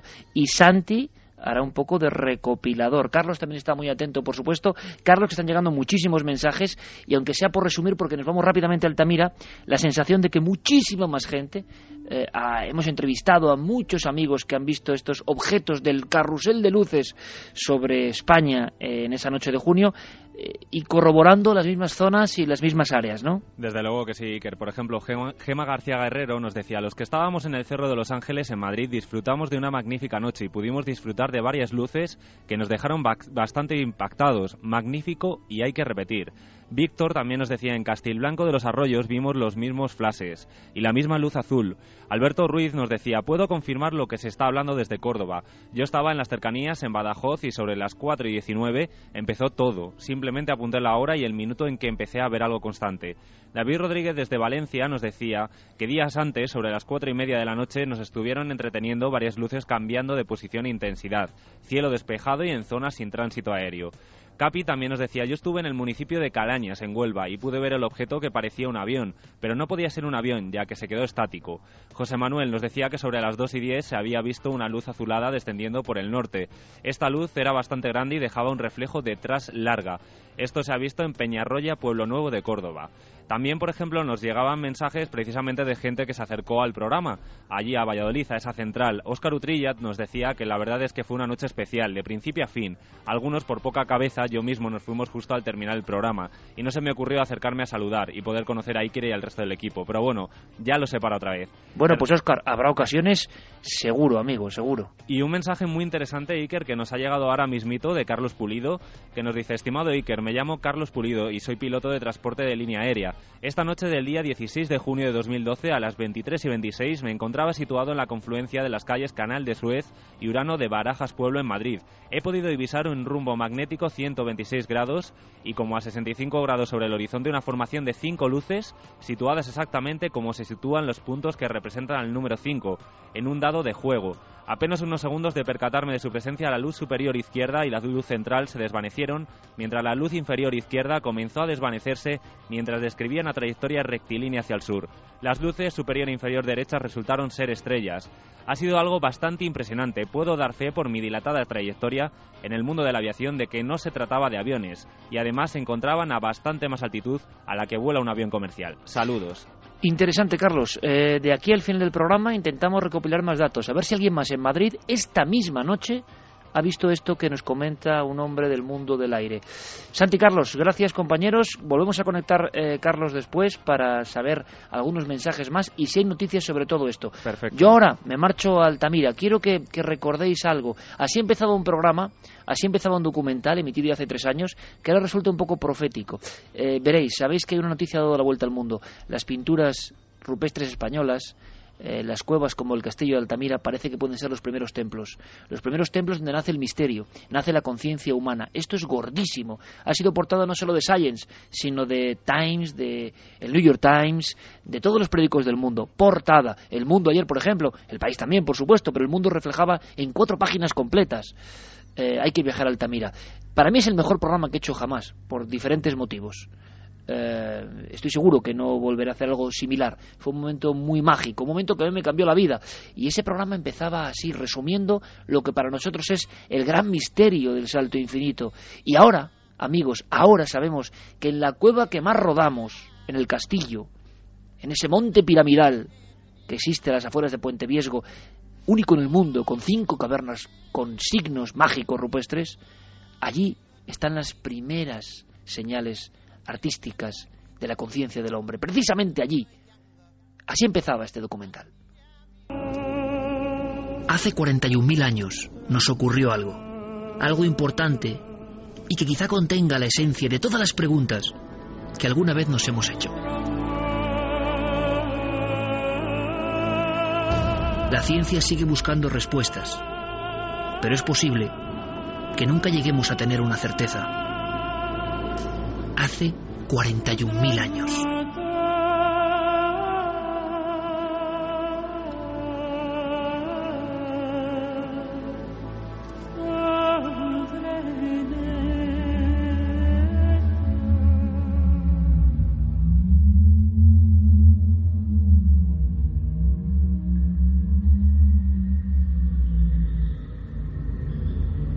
Una noche de aquella era remota, en algún paraje que desconocemos, todo cambió para siempre. Aseguran que ocurrió en el seno de una sola familia, quizá en un solo individuo. Un shock que hizo mutar el cerebro, el genoma, el alma, los sueños y todo lo importante que significa ser humano. Después de aquella experiencia, jamás volvimos a ser los mismos.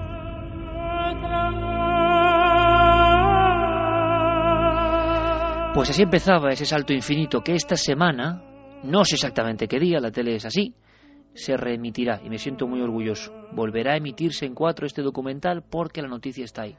Las dataciones, encabezadas por José Antonio Laseras, director de Altamira, y un grupo interdisciplinar, arrojan elementos como un antropomorfo, O sea, un extraño ser de esos de apariencia fetal que nadie sabe qué son y que están en el fondo de todas las cuevas mágicas con más de 37.000 años en Tito Bustillo, cueva ya asturiana. Pero en Altamira hay signos extraños, signos indescifrables, como de un primer esoterismo remotísimo, ilegibles, con 38.000 años. Y hay unos discos, discos rojos, tremendos, en ese templo tenebroso y luminoso a la vez que es el castillo, que tienen 40.800 años. Esto a veces es doblar lo que se pensaba en algunas ocasiones. Esto significa que en el tiempo de los neandertales, en el tiempo de esa otra humanidad, había ya arte. Eso significa que una humanidad desapareció, no sé si devorada por la otra, aniquilada por la otra. ¿Cuál fue la historia de esa otra humanidad que de verdad existió? Yo solo sé que en el castillo tuve experiencias tremendas, con las luces, proyectando figuras que parecían fantasmagóricas en lo que me parecía a mí el primer cine de la historia. Es un pequeño secreto, pero cuando supe que iba a ser padre, lo primero que hice fue acudir a la caverna del castillo a pedir para ese nuevo ser. A pedir no sé bien a quién, pero a pedir a algo que yo sentí muy poderoso en estos lugares, en estos templos que yo no puedo ver como un arqueólogo porque no lo soy, que no puedo ver como un científico porque no lo soy, pero sí que puedo verlos como un ser humano primitivo, que es lo que soy, como un ser que intenta acudir a las raíces, como un ser que siente el escalofrío milenario en el lugar donde nació la magia. Y por eso en cierto momento, y se puede ver en el documental, Carmen y yo nos metimos en una especie de, caverna de piedra, tantas veces recorrida por muchos arqueólogos y científicos. Y yo no sé si es la mirada distinta, pero de repente la piedra nos saludó. De la piedra salió un rostro, estaba allí hace milenios. Pero la luz, o nuestra mente lo vio, y llamamos rápidamente, y ese momento se recoge a los especialistas. Es una máscara, es un ser, el alma de un ser, yo no sé qué es, pero así lo hacían los prehistóricos, como lo hacen en el fondo de la cola de caballo de Altamira, que es desconocida por completo, pero está llena de vigilantes de las sombras que encogen el corazón. ¿Y cómo sería para el prehistórico que arrastrándose, casi como entrando por un gran útero de la madre tierra, con el crepitar de su llama, observaba las caras de esos seres que parecían de otro mundo y que flanqueaban la piedra, y que cobraban vida con el fuego. ¿Cómo eran, Dios mío, aquellas experiencias? ¿Cómo eran esos primeros encuentros con la magia real? Antes de la religión, antes de las normas, antes de las estructuras, antes de los poderes, los hombres hablaron con los dioses en los primeros templos de Cantabria.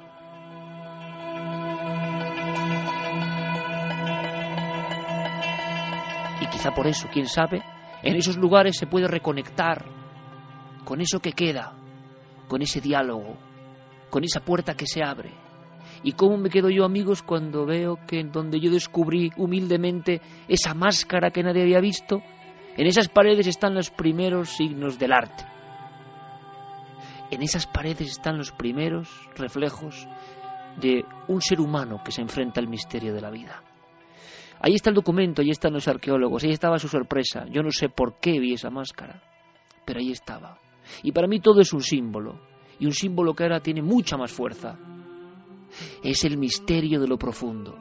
Claro que se puede contar desde lo científico, desde lo arqueológico, desde lo numerológico, pero yo ya no puedo ver nada así porque a mí me ha picado el virus de la cueva. Y siempre vuelvo, siempre regreso.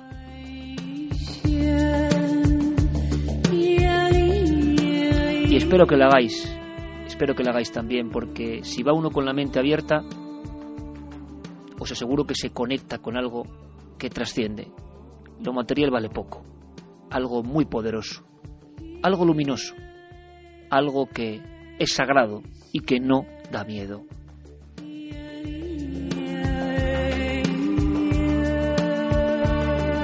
Pero después de estas cosas abuela pluma, que yo os digo porque las siento así, las he vivido así, os puedo decir que la noticia es alucinante y que se bifurquen muchos misterios y que por supuesto en la prensa cada uno utilizará como quiera y cada uno será hijo de sus criterios y sus ideas y cada uno ante una misma máscara, ante una misma pintura o ante una misma cueva pues saca lo que lleva dentro y es muy diferente, claro.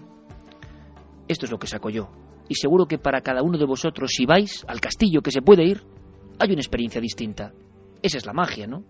Las cuevas pueden reflejar lo mejor y lo peor que llevas dentro. En la misma cueva puedes sentirte como en casa, tanto como para pedir para tu hija. Y puedes sentir en un pasillo el terror. Puedes sentir que las sombras cobran forma. Puedes sentir que no estás solo. Algún día contaré lo que me pasó en Altamira. Algún día contaré por qué entré siendo periodista y salí transfigurado. algún día contaré, os contaré, porque no es ningún secreto, simplemente estoy estudiándolo, por qué aquello cambió mi alma por completo y por qué no puedo ver nada igual después de estar a solas en el primer templo del hombre. A ver si un día lo logro. Igual es que igual es que no existen las palabras para contarlo o yo no las encuentro.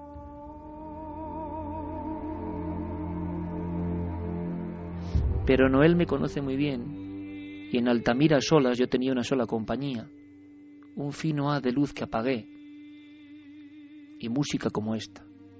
Lisa Gerrard fue mi única acompañante en algunos momentos. El director Altamira me dio un gran premio y yo se lo quiero agradecer. Me dejó solo y proporcionó un encuentro inolvidable. ¿Locura? Posiblemente.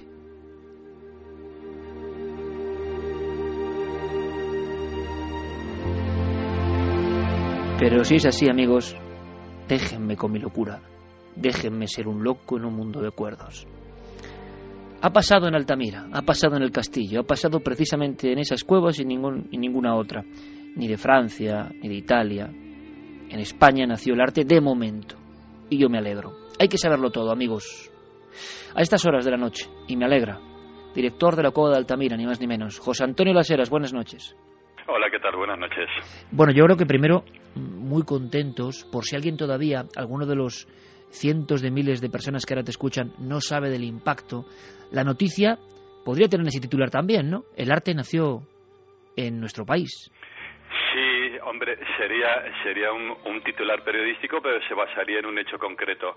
En este momento, las datación, la datación más antigua de lo que consideramos arte, del arte paleolítico, del primer arte de la humanidad, las dataciones más antiguas están en, en, en la cueva del Castillo y en la cueva de Altamira en este momento. Y ese es un dato objetivo. No hay una carrera por ver quién tiene unos miles de años más o menos, pero hoy se puede decir eso, claro que sí. José Antonio, eh, ¿qué cambia esto? Es decir, parece que esas dataciones, esas dataciones que habéis hecho con un método eh, innovador, pero que parece absolutamente fiable, por eso la noticia ha tenido un impacto en todos los grandes rotativos mundiales, en todos los programas de, de información científica e información generalista, se ha dado el salto a ver páginas enteras en los principales diarios. Y esto yo creo que, es muy fuerte. Y si no está Altamira, tú sabes que esto es difícil, porque Altamira eh, tiene algo más, es como un arquetipo. Nos sentimos absolutamente unidos a esos bisontes y a sus secretos. Pero a partir de aquí yo creo, y esto es lo interesantísimo, surgen diferentes debates y posibilidades y enigmas auténticos simplemente con ese cambio eh, de milenios ¿no? en estas últimas dataciones. Sí, cambian varias cosas. Mm, lo primero es que tenemos un, método nuevo para datar el arte, para datar el arte, las figuras que no están hechas con carbón y por lo tanto para conocer las primeras fases y las fases más antiguas. Por lo tanto, allí hay un, cambio en la investigación que cuando se generalice este método a otros yacimientos, bueno, veremos a ver qué, qué va pasando.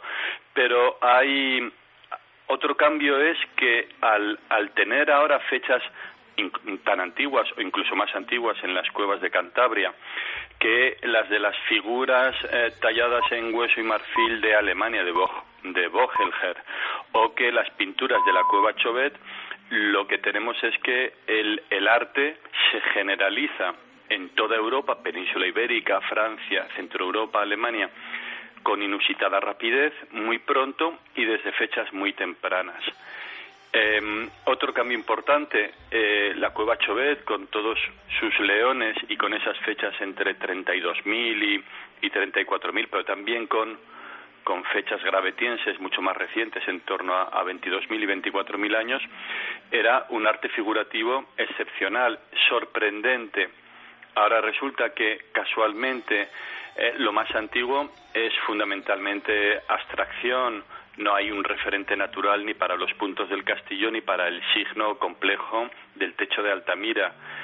Y el tercer cambio es que estamos en, en, las fechas en el que humanos neandertales y humanos sapiens están presentes en Europa y que si, si las fechas retroceden un poco más nos vamos al momento en el que en Europa no habría solo habría humanos neandertales entonces hay una cadena de cambios en, en el método y en los enfoques que, que son una pequeña revolución o una revolución o una innovación y una renovación en los estudios del, del primer arte conservado de la humanidad, del arte más antiguo, del arte de las cavernas de Europa.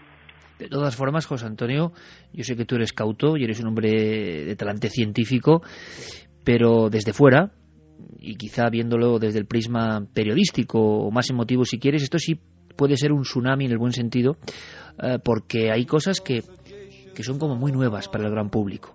Y yo te agradezco el esfuerzo divulgativo siempre eh, y de hacerlo comprensible a todo el mundo, que no es fácil. Por ejemplo, en esos grandes templos que, que, mm, que yo recomiendo, ¿no? En las cuevas que se pueden visitar, que es que si uno va con la perspectiva es como conectar con los orígenes, con la penumbra de los orígenes, ¿no? Y de tantos misterios que hay ahí. ¿Me quieres decir que pudo haber diferentes humanidades, como eran neandertales, una especie prima, vamos a decir, pero que no éramos exactamente nosotros, y nosotros, eh, los somos sapiens sapiens, haciendo el mismo tipo de adoraciones o de simbolismo, Uh, o conviviendo prácticamente. E, esto es lo que abre este tipo de pinturas, una adoración artística, un simbolismo artístico por parte de, de individuos tan diferentes. Mm, es que en los últimos años lo que hemos sabido, lo que hemos aprendido de los humanos neandertales, los acerca mm, bastante a nosotros y los acerca muchísimo más de la imagen de la imagen que se creó de los neandertales en los años 30, 40 o 50 del siglo pasado. Una imagen muy poderosa de, de unos humanos eh, demasiado bestializados en la representación que se hacía de ellos en los libros. Eh, en los últimos 10, 15 años hemos conocido y aprendido muchas cosas de neandertales y sabemos que estaban mucho más cerca. Eh, después de 40.000 años o de 30.000 años de la desaparición de los humanos neandertales eh, y, conservamos idéntico a ellos un 4% de, de, carga, de carga genética. Eso es poquísimo según cómo se mire, pero también es mucho, ¿no? Después de, la desaparición de aquella especie. Eh, y en los últimos años hemos sabido eh, que eh, los humanos neandertales tuvieron en algún lugar en algún yacimiento, en algún momento, algún grupo de neandertales tuvo actitudes simbólicas, utilizando adornos que parecen adornos personales, pequeños objetos perforados para adornar su cuerpo, eh, comportamientos respecto a los muertos que tienen que ver con una idea de trascender más allá de la muerte y más allá de la propia vida, o, de explicarse, o, de o de explicarse a sí mismo más allá de la propia vida. Eh, bueno, mm, tenemos mm, tenemos huesos grabados, tenemos marcas eh, reiteradas en, objetos hechos por neandertales.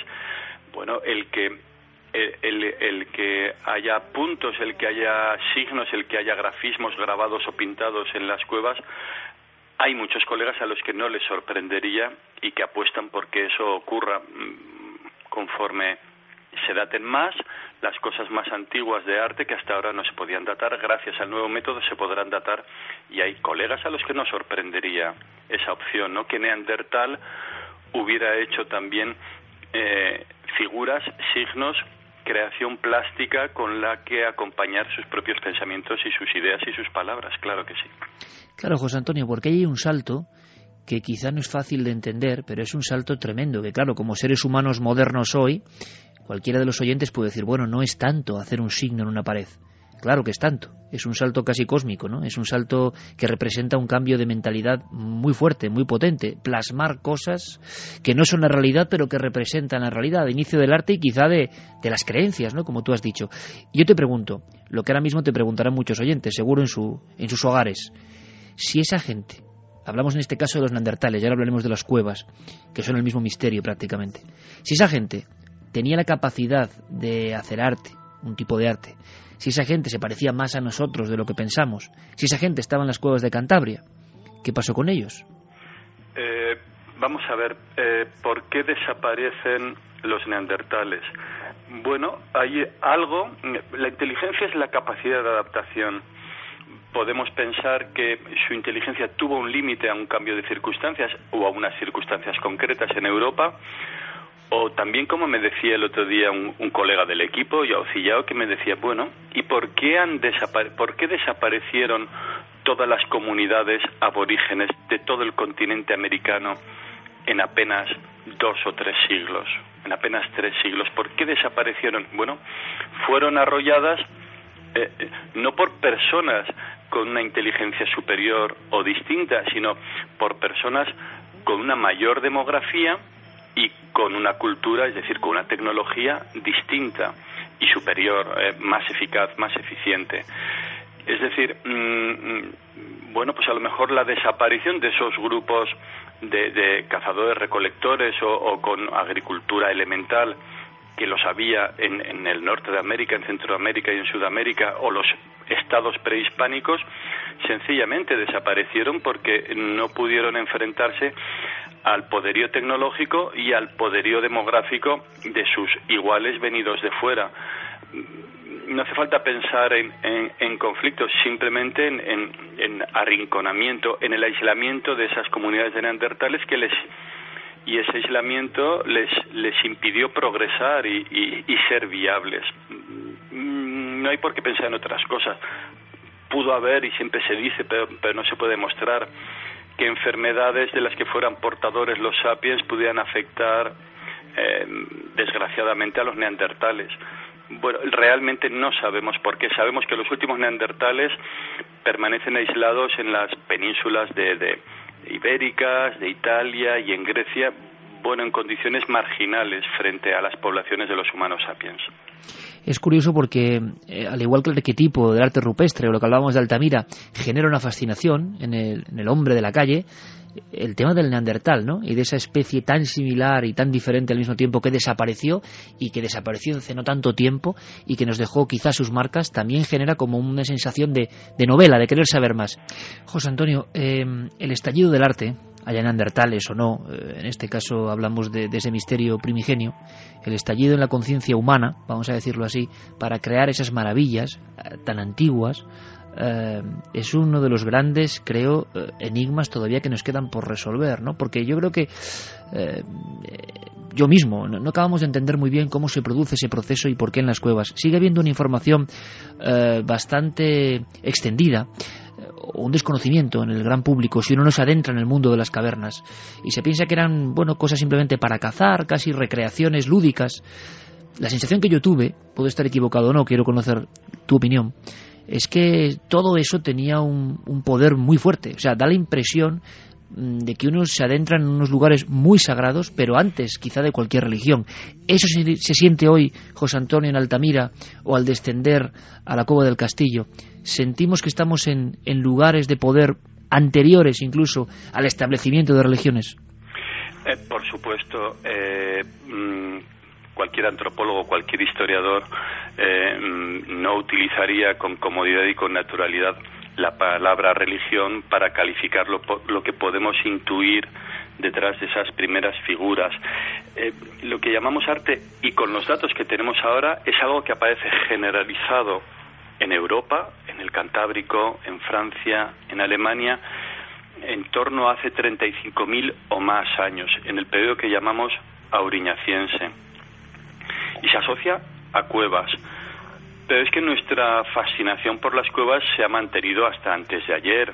Eh, eh, los, lo, Ceres tiene su relación con la diosa Ceres con unas cuevas y Cibeles va acompañada por, por leones y, y hay un colega que no descarta que pueda haber una relación entre los leones y la figura femenina de Chauvet con los leones que acompañan a Cibeles, a la diosa Ceres.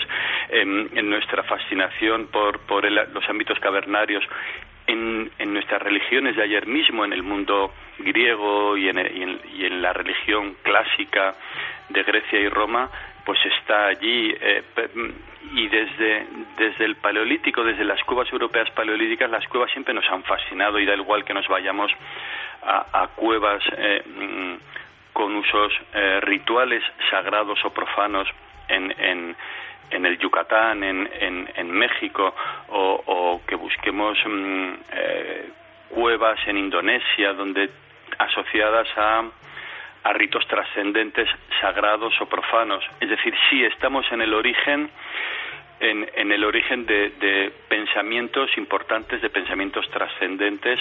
Hay todo un largo periodo, hay unas formas de la religiosidad primitiva o unas formas prereligiosas asociadas sobre todo a, a comunidades de cazadores-recolectores en las que debe, debe entenderse ese primer arte que conservamos en Europa hay que pensar que esas imágenes no están adornando el lugar donde viven esos grupos humanos, esos primeros grupos humanos que hacen figuras, sino que están más allá, que están en un espacio estrictamente simbólico. Son imágenes que, como el arte contemporáneo y cualquier arte histórico, acompañarían pensamientos e ideas trascendentes, sagradas o profanas, pero en todo caso trascendentes, importantes. Eh, palabras e ideas se acompañaron de signos. Solo nos quedan los signos ahora, solo nos quedan esas figuras, las más antiguas abstractas, poco después con un naturalismo impresionante. Bueno, es un mundo que, que estamos descubriendo poco a poco y que, que estas fechas nos ayudan a, nos sorprenden y nos ayudan a centrar nuestra atención de, de, investigadores, por supuesto que sí. José Antonio, cuando un hombre como tú desciende a la cueva y está solo en la cueva, eh, podemos explicarle a los oyentes lo que se siente realmente, porque a mí me da la impresión de que cambia mucho el mundo y que vosotros, los que trabajáis en este ámbito, sois personajes muy peculiares, te lo digo con todo el afecto, no, no, no, vivís en un mundo que es muy curioso y en mi opinión muy mágico, o muy diferente al mundo ordinario convencional, y se puede expresar o es un poco inefable, es un poco difícil lo que se siente ahí abajo, en las cuevas, en las cuevas sobre todo con arte rupestre, en las cuevas tan especiales como Altamira, el Castillo tantas otras. Eh, cambia, cambia la realidad, la percepción de la realidad. ¿Se puede llegar a sentir en algún momento lo que pudieron sentir ellos? A ver, eh, em, te oí hablar y estaba recordando las palabras de Rafael Alberti cuando él visita la cueva de Altamira. Y él, entre otras cosas, y creo que cito casi textualmente textualmente, ¿no? Un temblor milenario estremecía la cueva. Ese estremecimiento, ese temblor, ese, esa subyugación y ese sobrecogimiento que produce que produce Altamira, a mí me lo produce mm, ahora al remembrar esas experiencias y me lo produce pues cuando entro y entro solo en el momento en el que te quedas un poco un poco aislado del grupo que está trabajando en ese momento en la cueva haciendo algo bueno, cualquier cueva, pero la cueva de Altamira sobrecoge, impresiona. Em, yo creo que allí gravita sobre uno todo lo que ha ocurrido a lo largo de milenios por muchas personas, por muchas personas mm, con ideas de trascender, con, con sus creencias importantes, con, sus vivencias. Mm, si existe el genio del lugar, el genio de, de Altamira es, es un genio poderoso que que nos afecta a todos. Mm, yo soy afortunado de sentir em, pues pues ese temblor milenario que decía Alberti, ¿no? Esa esa fascinación. Es impresionante lo que uno siente si está atento y se deja llevar en una cueva como Altamira o en una cueva como Chobet o, o en una cueva como, como la de Cobalanas en Ramales de la Victoria que en vez de un gran templo es como una magnífica ermita, ¿no? y son sensaciones que se pueden tener o, sensaciones a las que uno se puede acercar a través de las cuevas que están abiertas o a través del, del Museo de Altamira. Pero Altamira subyuga, Altamira sobrecoge y uno siente allí ese temblor milenario estremecedor que describe Rafael Alberti. Y José Antonio, ¿por qué Altamira? Porque yo he tenido la oportunidad de rodar varias cuevas, tú lo sabes, y y por qué Altamira eh, puede llegar a, provocar un, no sé cómo llamarlo, pero desde luego un estado, no sé si de conciencia paleolítica, conciencia cósmica, un estremecimiento milenario como tú dices, por qué muchos artistas han visto su sensibilidad eh, absolutamente iluminada en esos momentos debajo de la del techo maravilloso de los bisontes o de otras partes mucho más desconocidas, porque cuando uno habla de Altamira eh, por fortuna o por desgracia el arquetipo es el que está, el potente, el de los bisontes, pero es que hay muchos rincones eh, maravillosos, increíbles, alucinantes. ¿Por qué esa cueva? Yo no sé si se puede contar o no, pero es tan especial hasta para quien no sabe de, arte prehistórico? ¿Por qué si se va con cierta apertura de miras o con cierto relajo, parece que algo te envuelve allí? José Antonio, te lo digo sinceramente. Sí, porque nos envuelve a todos. No hace falta ser prehistoriador, ni historiador del arte, ni arqueólogo para para, sentir sobrecogimiento en una cueva como Altamira. Eh, cuando la cueva estaba abierta al público era relativamente frecuente que, que alguna persona saliera llorando de la cueva y, y, y, los guías lo sabían y lo comentaban. Personas, bueno, sin una formación especial que satisfacían un deseo, un deseo a lo mejor formado en la infancia, pero que luego el lugar les imponía una emoción muy fuerte.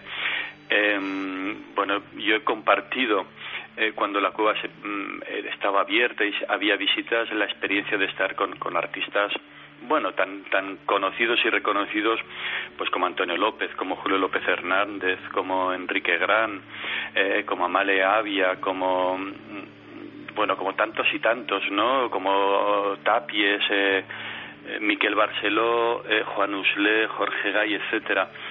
Bueno, los artistas cuando, cuando les oyes hablar de lo que están viendo, están hablando de un colega, ¿no? Están observando la obra de un colega.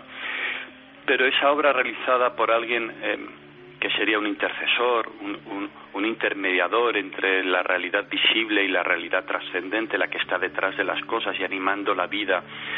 Eh, cuando alguien ve la obra de ese intercesor que era artista, pues no hace falta no hace falta ni ser artista ni ser historiador para para emocionarse y para y para y para llorar incluso no es decir por qué bueno hay una parte condicionada. Altamira es un nombre mítico. Hay una parte física. Las cuevas nos impresionan a todos. Adentrarnos en el mundo subterráneo impresiona mucho y, y, y, hay una parte real eh, en ver esas figuras allí, saber que estás viendo lo que alguien hizo hace 15 o 20 mil o, ahora más de 36 mil años. Bueno, pues es una emoción, mm, es una emoción muy fuerte, muy intensa y uno la puede racionalizar o puede dejarse llevar.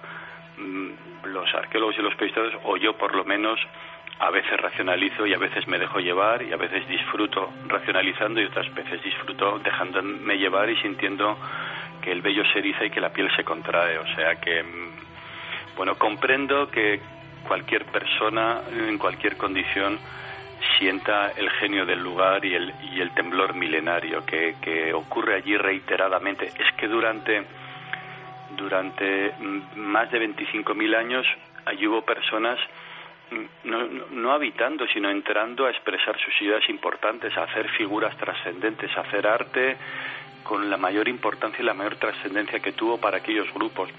Bueno, eso eso tiene que estar ahí, tiene que haber cargas eléctricas que nos afecten o lo que sea, o simplemente pues el condicionamiento emotivo e intelectual que supone el nombre de Altamira.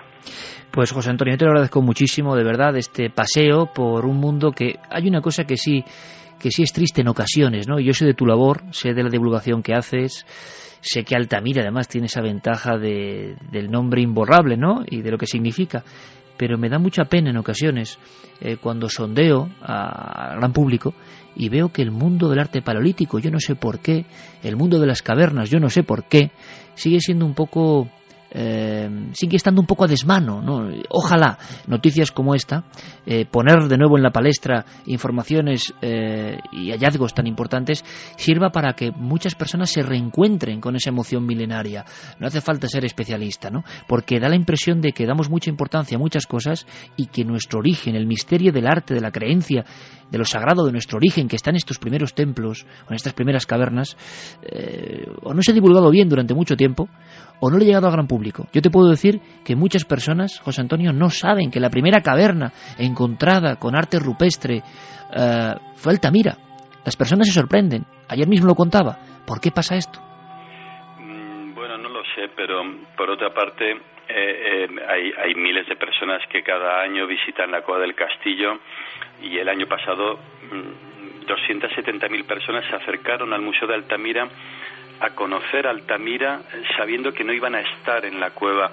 Es decir, eh, mm, a nosotros, a, ti y a mí que estamos hablando, sabemos que muchas más personas podrían disfrutar mm, acercándose al primer arte, acercándose a las cuevas que están abiertas, acercándose al Museo de Altamira, que se iban a ver recompensados, fascinados y sorprendidos. Bueno, animémosle a que lo hagan, pero son muchas las personas que anualmente en, Cantabria o, o en Francia disfrutan con reflexionando sobre los primeros nosotros y reflexionando sobre el primer arte, sobre el concepto de arte.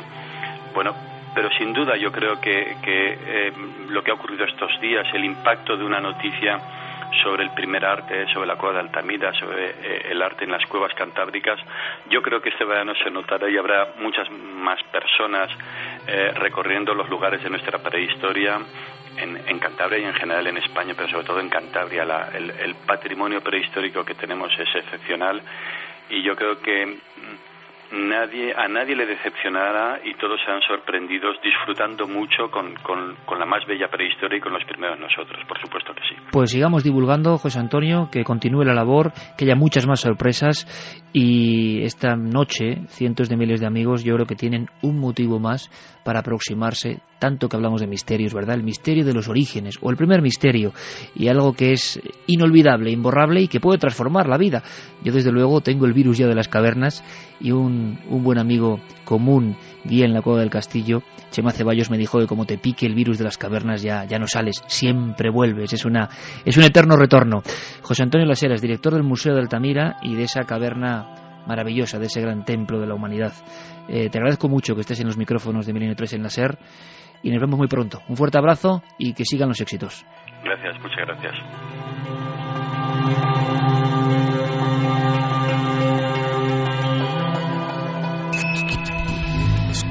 ¿Quieres conocer la respuesta? Milenio 3 en la SER.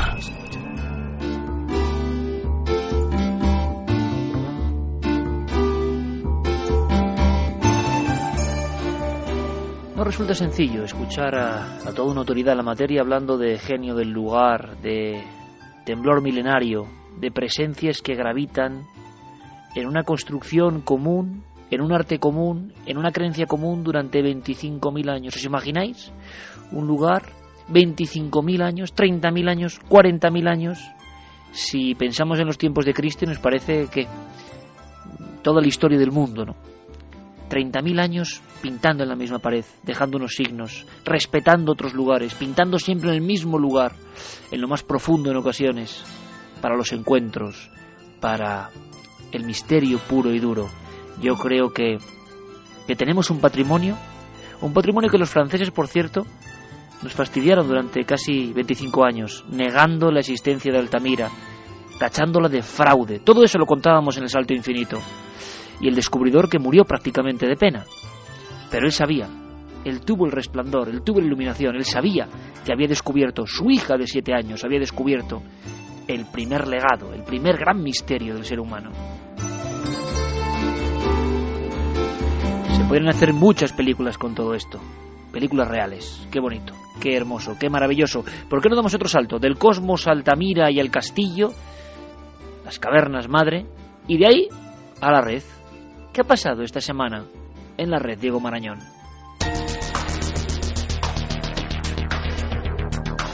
Milenio Red. Toda la información digital del mundo del misterio. Cientos de personas en Washington se llevaron un susto este miércoles cuando vieron lo que parecía ser un ovni transportado por la autopista. Internet explotó con avistamientos de la nave alienígena siendo trasladada por Capitol Beltway cerca de College Park en la parte trasera de un camión alrededor de las 11 de la noche. Fox News. Primero queremos hablarles de esto. Se estuvo comentando anoche. Son fotos de Twitter de algo que muchos vieron en Beltway anoche alrededor de las 11 de la noche. Parece un ovni en la parte trasera de un camión. Varios centenares de sorprendidos ciudadanos tuitearon las fotos del misterioso objeto con exclamaciones como un ovni en Maryland, ¿dónde están los men in black cuando los necesitas? ¿O puede Obama explicar por qué tenemos un ovni en la carretera? La policía del estado de Maryland ha revelado que el supuesto ovni era en realidad un dron militar que estaba siendo trasladado desde el oeste de Virginia a una estación aeronaval del sur del estado. Nomofobia, apuntad este término que nada tiene que ver con diminutas criaturas mitológicas. Hablamos de una nueva enfermedad asociada al estado de pánico en que puede entrar una persona cuando se olvida el teléfono móvil en casa. Un nuevo estudio revela que casi el 53% de los usuarios de móviles tienden a sentir ansiedad cuando pierden su terminal, se les agota la batería, el saldo o no tienen cobertura. Realizar algún tipo de conducta excesiva con el, el, móvil que le impide las relaciones con los demás, en ese momento ya eh, tenemos que empezar a sospechar que hay una adicción. Salir a la calle sin móvil puede crear inestabilidad, agresividad y dificultades de concentración. El momento suele estar acompañado de síntomas tales como malestar general, hipervigilancia, inquietud, crisis de pánico o agorafobia. Los jóvenes de entre 18 y 24 años son los más propensos a padecer nomofobia. Dentro de este rango, el 8% de los universitarios son los que más lo sufren. La web del diario ABC recogía hace unos días la que ha sido una de las noticias más comentadas últimamente en los medios, y es que la fecha de la crucifixión de Jesús de Nazaret ha sido objeto de debate durante muchos años, pero los investigadores nunca han llegado a un acuerdo. En un nuevo estudio publicado en la Revista Internacional de Geología, investigadores alemanes han examinado el capítulo 27 del Evangelio de San Mateo, que describe cómo un terremoto se sintió en Jerusalén el día de la crucifixión. Los científicos han buscado pistas en el Mar Muerto para determinar si efectivamente la Tierra se movió violentamente en la zona hace unos 2.000 años. Los datos geológicos apuntan a una fecha como la más propicia para haber sido el día del martirio, el viernes 3 de abril del año 33 después de Cristo. Los investigadores estudiarán ahora otro acontecimiento natural asociado con la crucifixión de Jesús, la oscuridad, que pudo haber sido provocada por una tormenta de polvo. Las pirámides de Giza en Egipto ya se pueden visitar desde casa con gafas 3D. Un nuevo programa reconstruye el interior y el exterior de los icónicos monumentos en tres dimensiones para que los usuarios puedan ver una de las maravillas del mundo en todo su esplendor. La historia de este proyecto comienza hace más de 100 años. Una expedición de Harvard dirigida por George Reisner, un icono de la arqueología moderna, recopiló fotos, diarios, dibujos y documentos de las pirámides de Giza. Con esta fuente de información se ha reconstruido la necrópolis de la forma más exacta posible. Muy pocas conservan el empaque y la fuerza que en otro tiempo tuvieron, pero entre todas ellas hay una, la más grande, que escapa a cualquier adjetivo y constituye el mayor monumento que el hombre jamás ha levantado. Si es que fue el hombre y no los mismos dioses quienes lo hicieron. La web Giza 3D proporciona una visita guiada. Permite visitar las tumbas restauradas y entrar en cuatro de los antiguos templos del sitio. Los usuarios pueden navegar por imágenes actuales y antiguas y ver 30 objetos meticulosamente reconstruidos en 3D. También pueden acceder a fotos, diarios de campo, mapas y otros elementos desde el sitio web de los archivos del Museo de Giza. Es todo por esta semana. Como siempre, el resumen y los links para profundizar en todos estos temas los tenéis desde ya gracias a Guillermo León en ikerjiménez.com y en las redes sociales. En siete días, más recomendaciones virtuales. Ya sabéis que el misterio continúa en la red.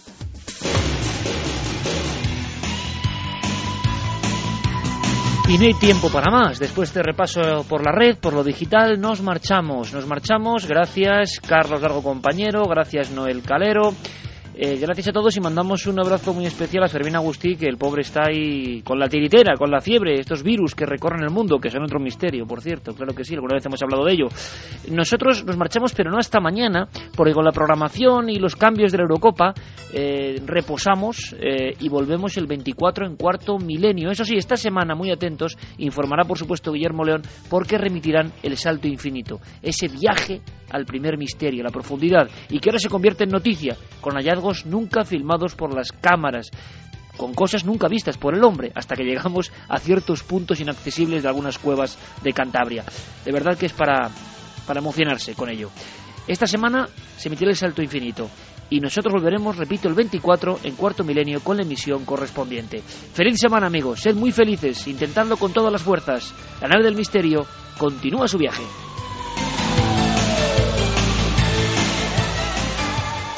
Milenio 3. Cadena Ser.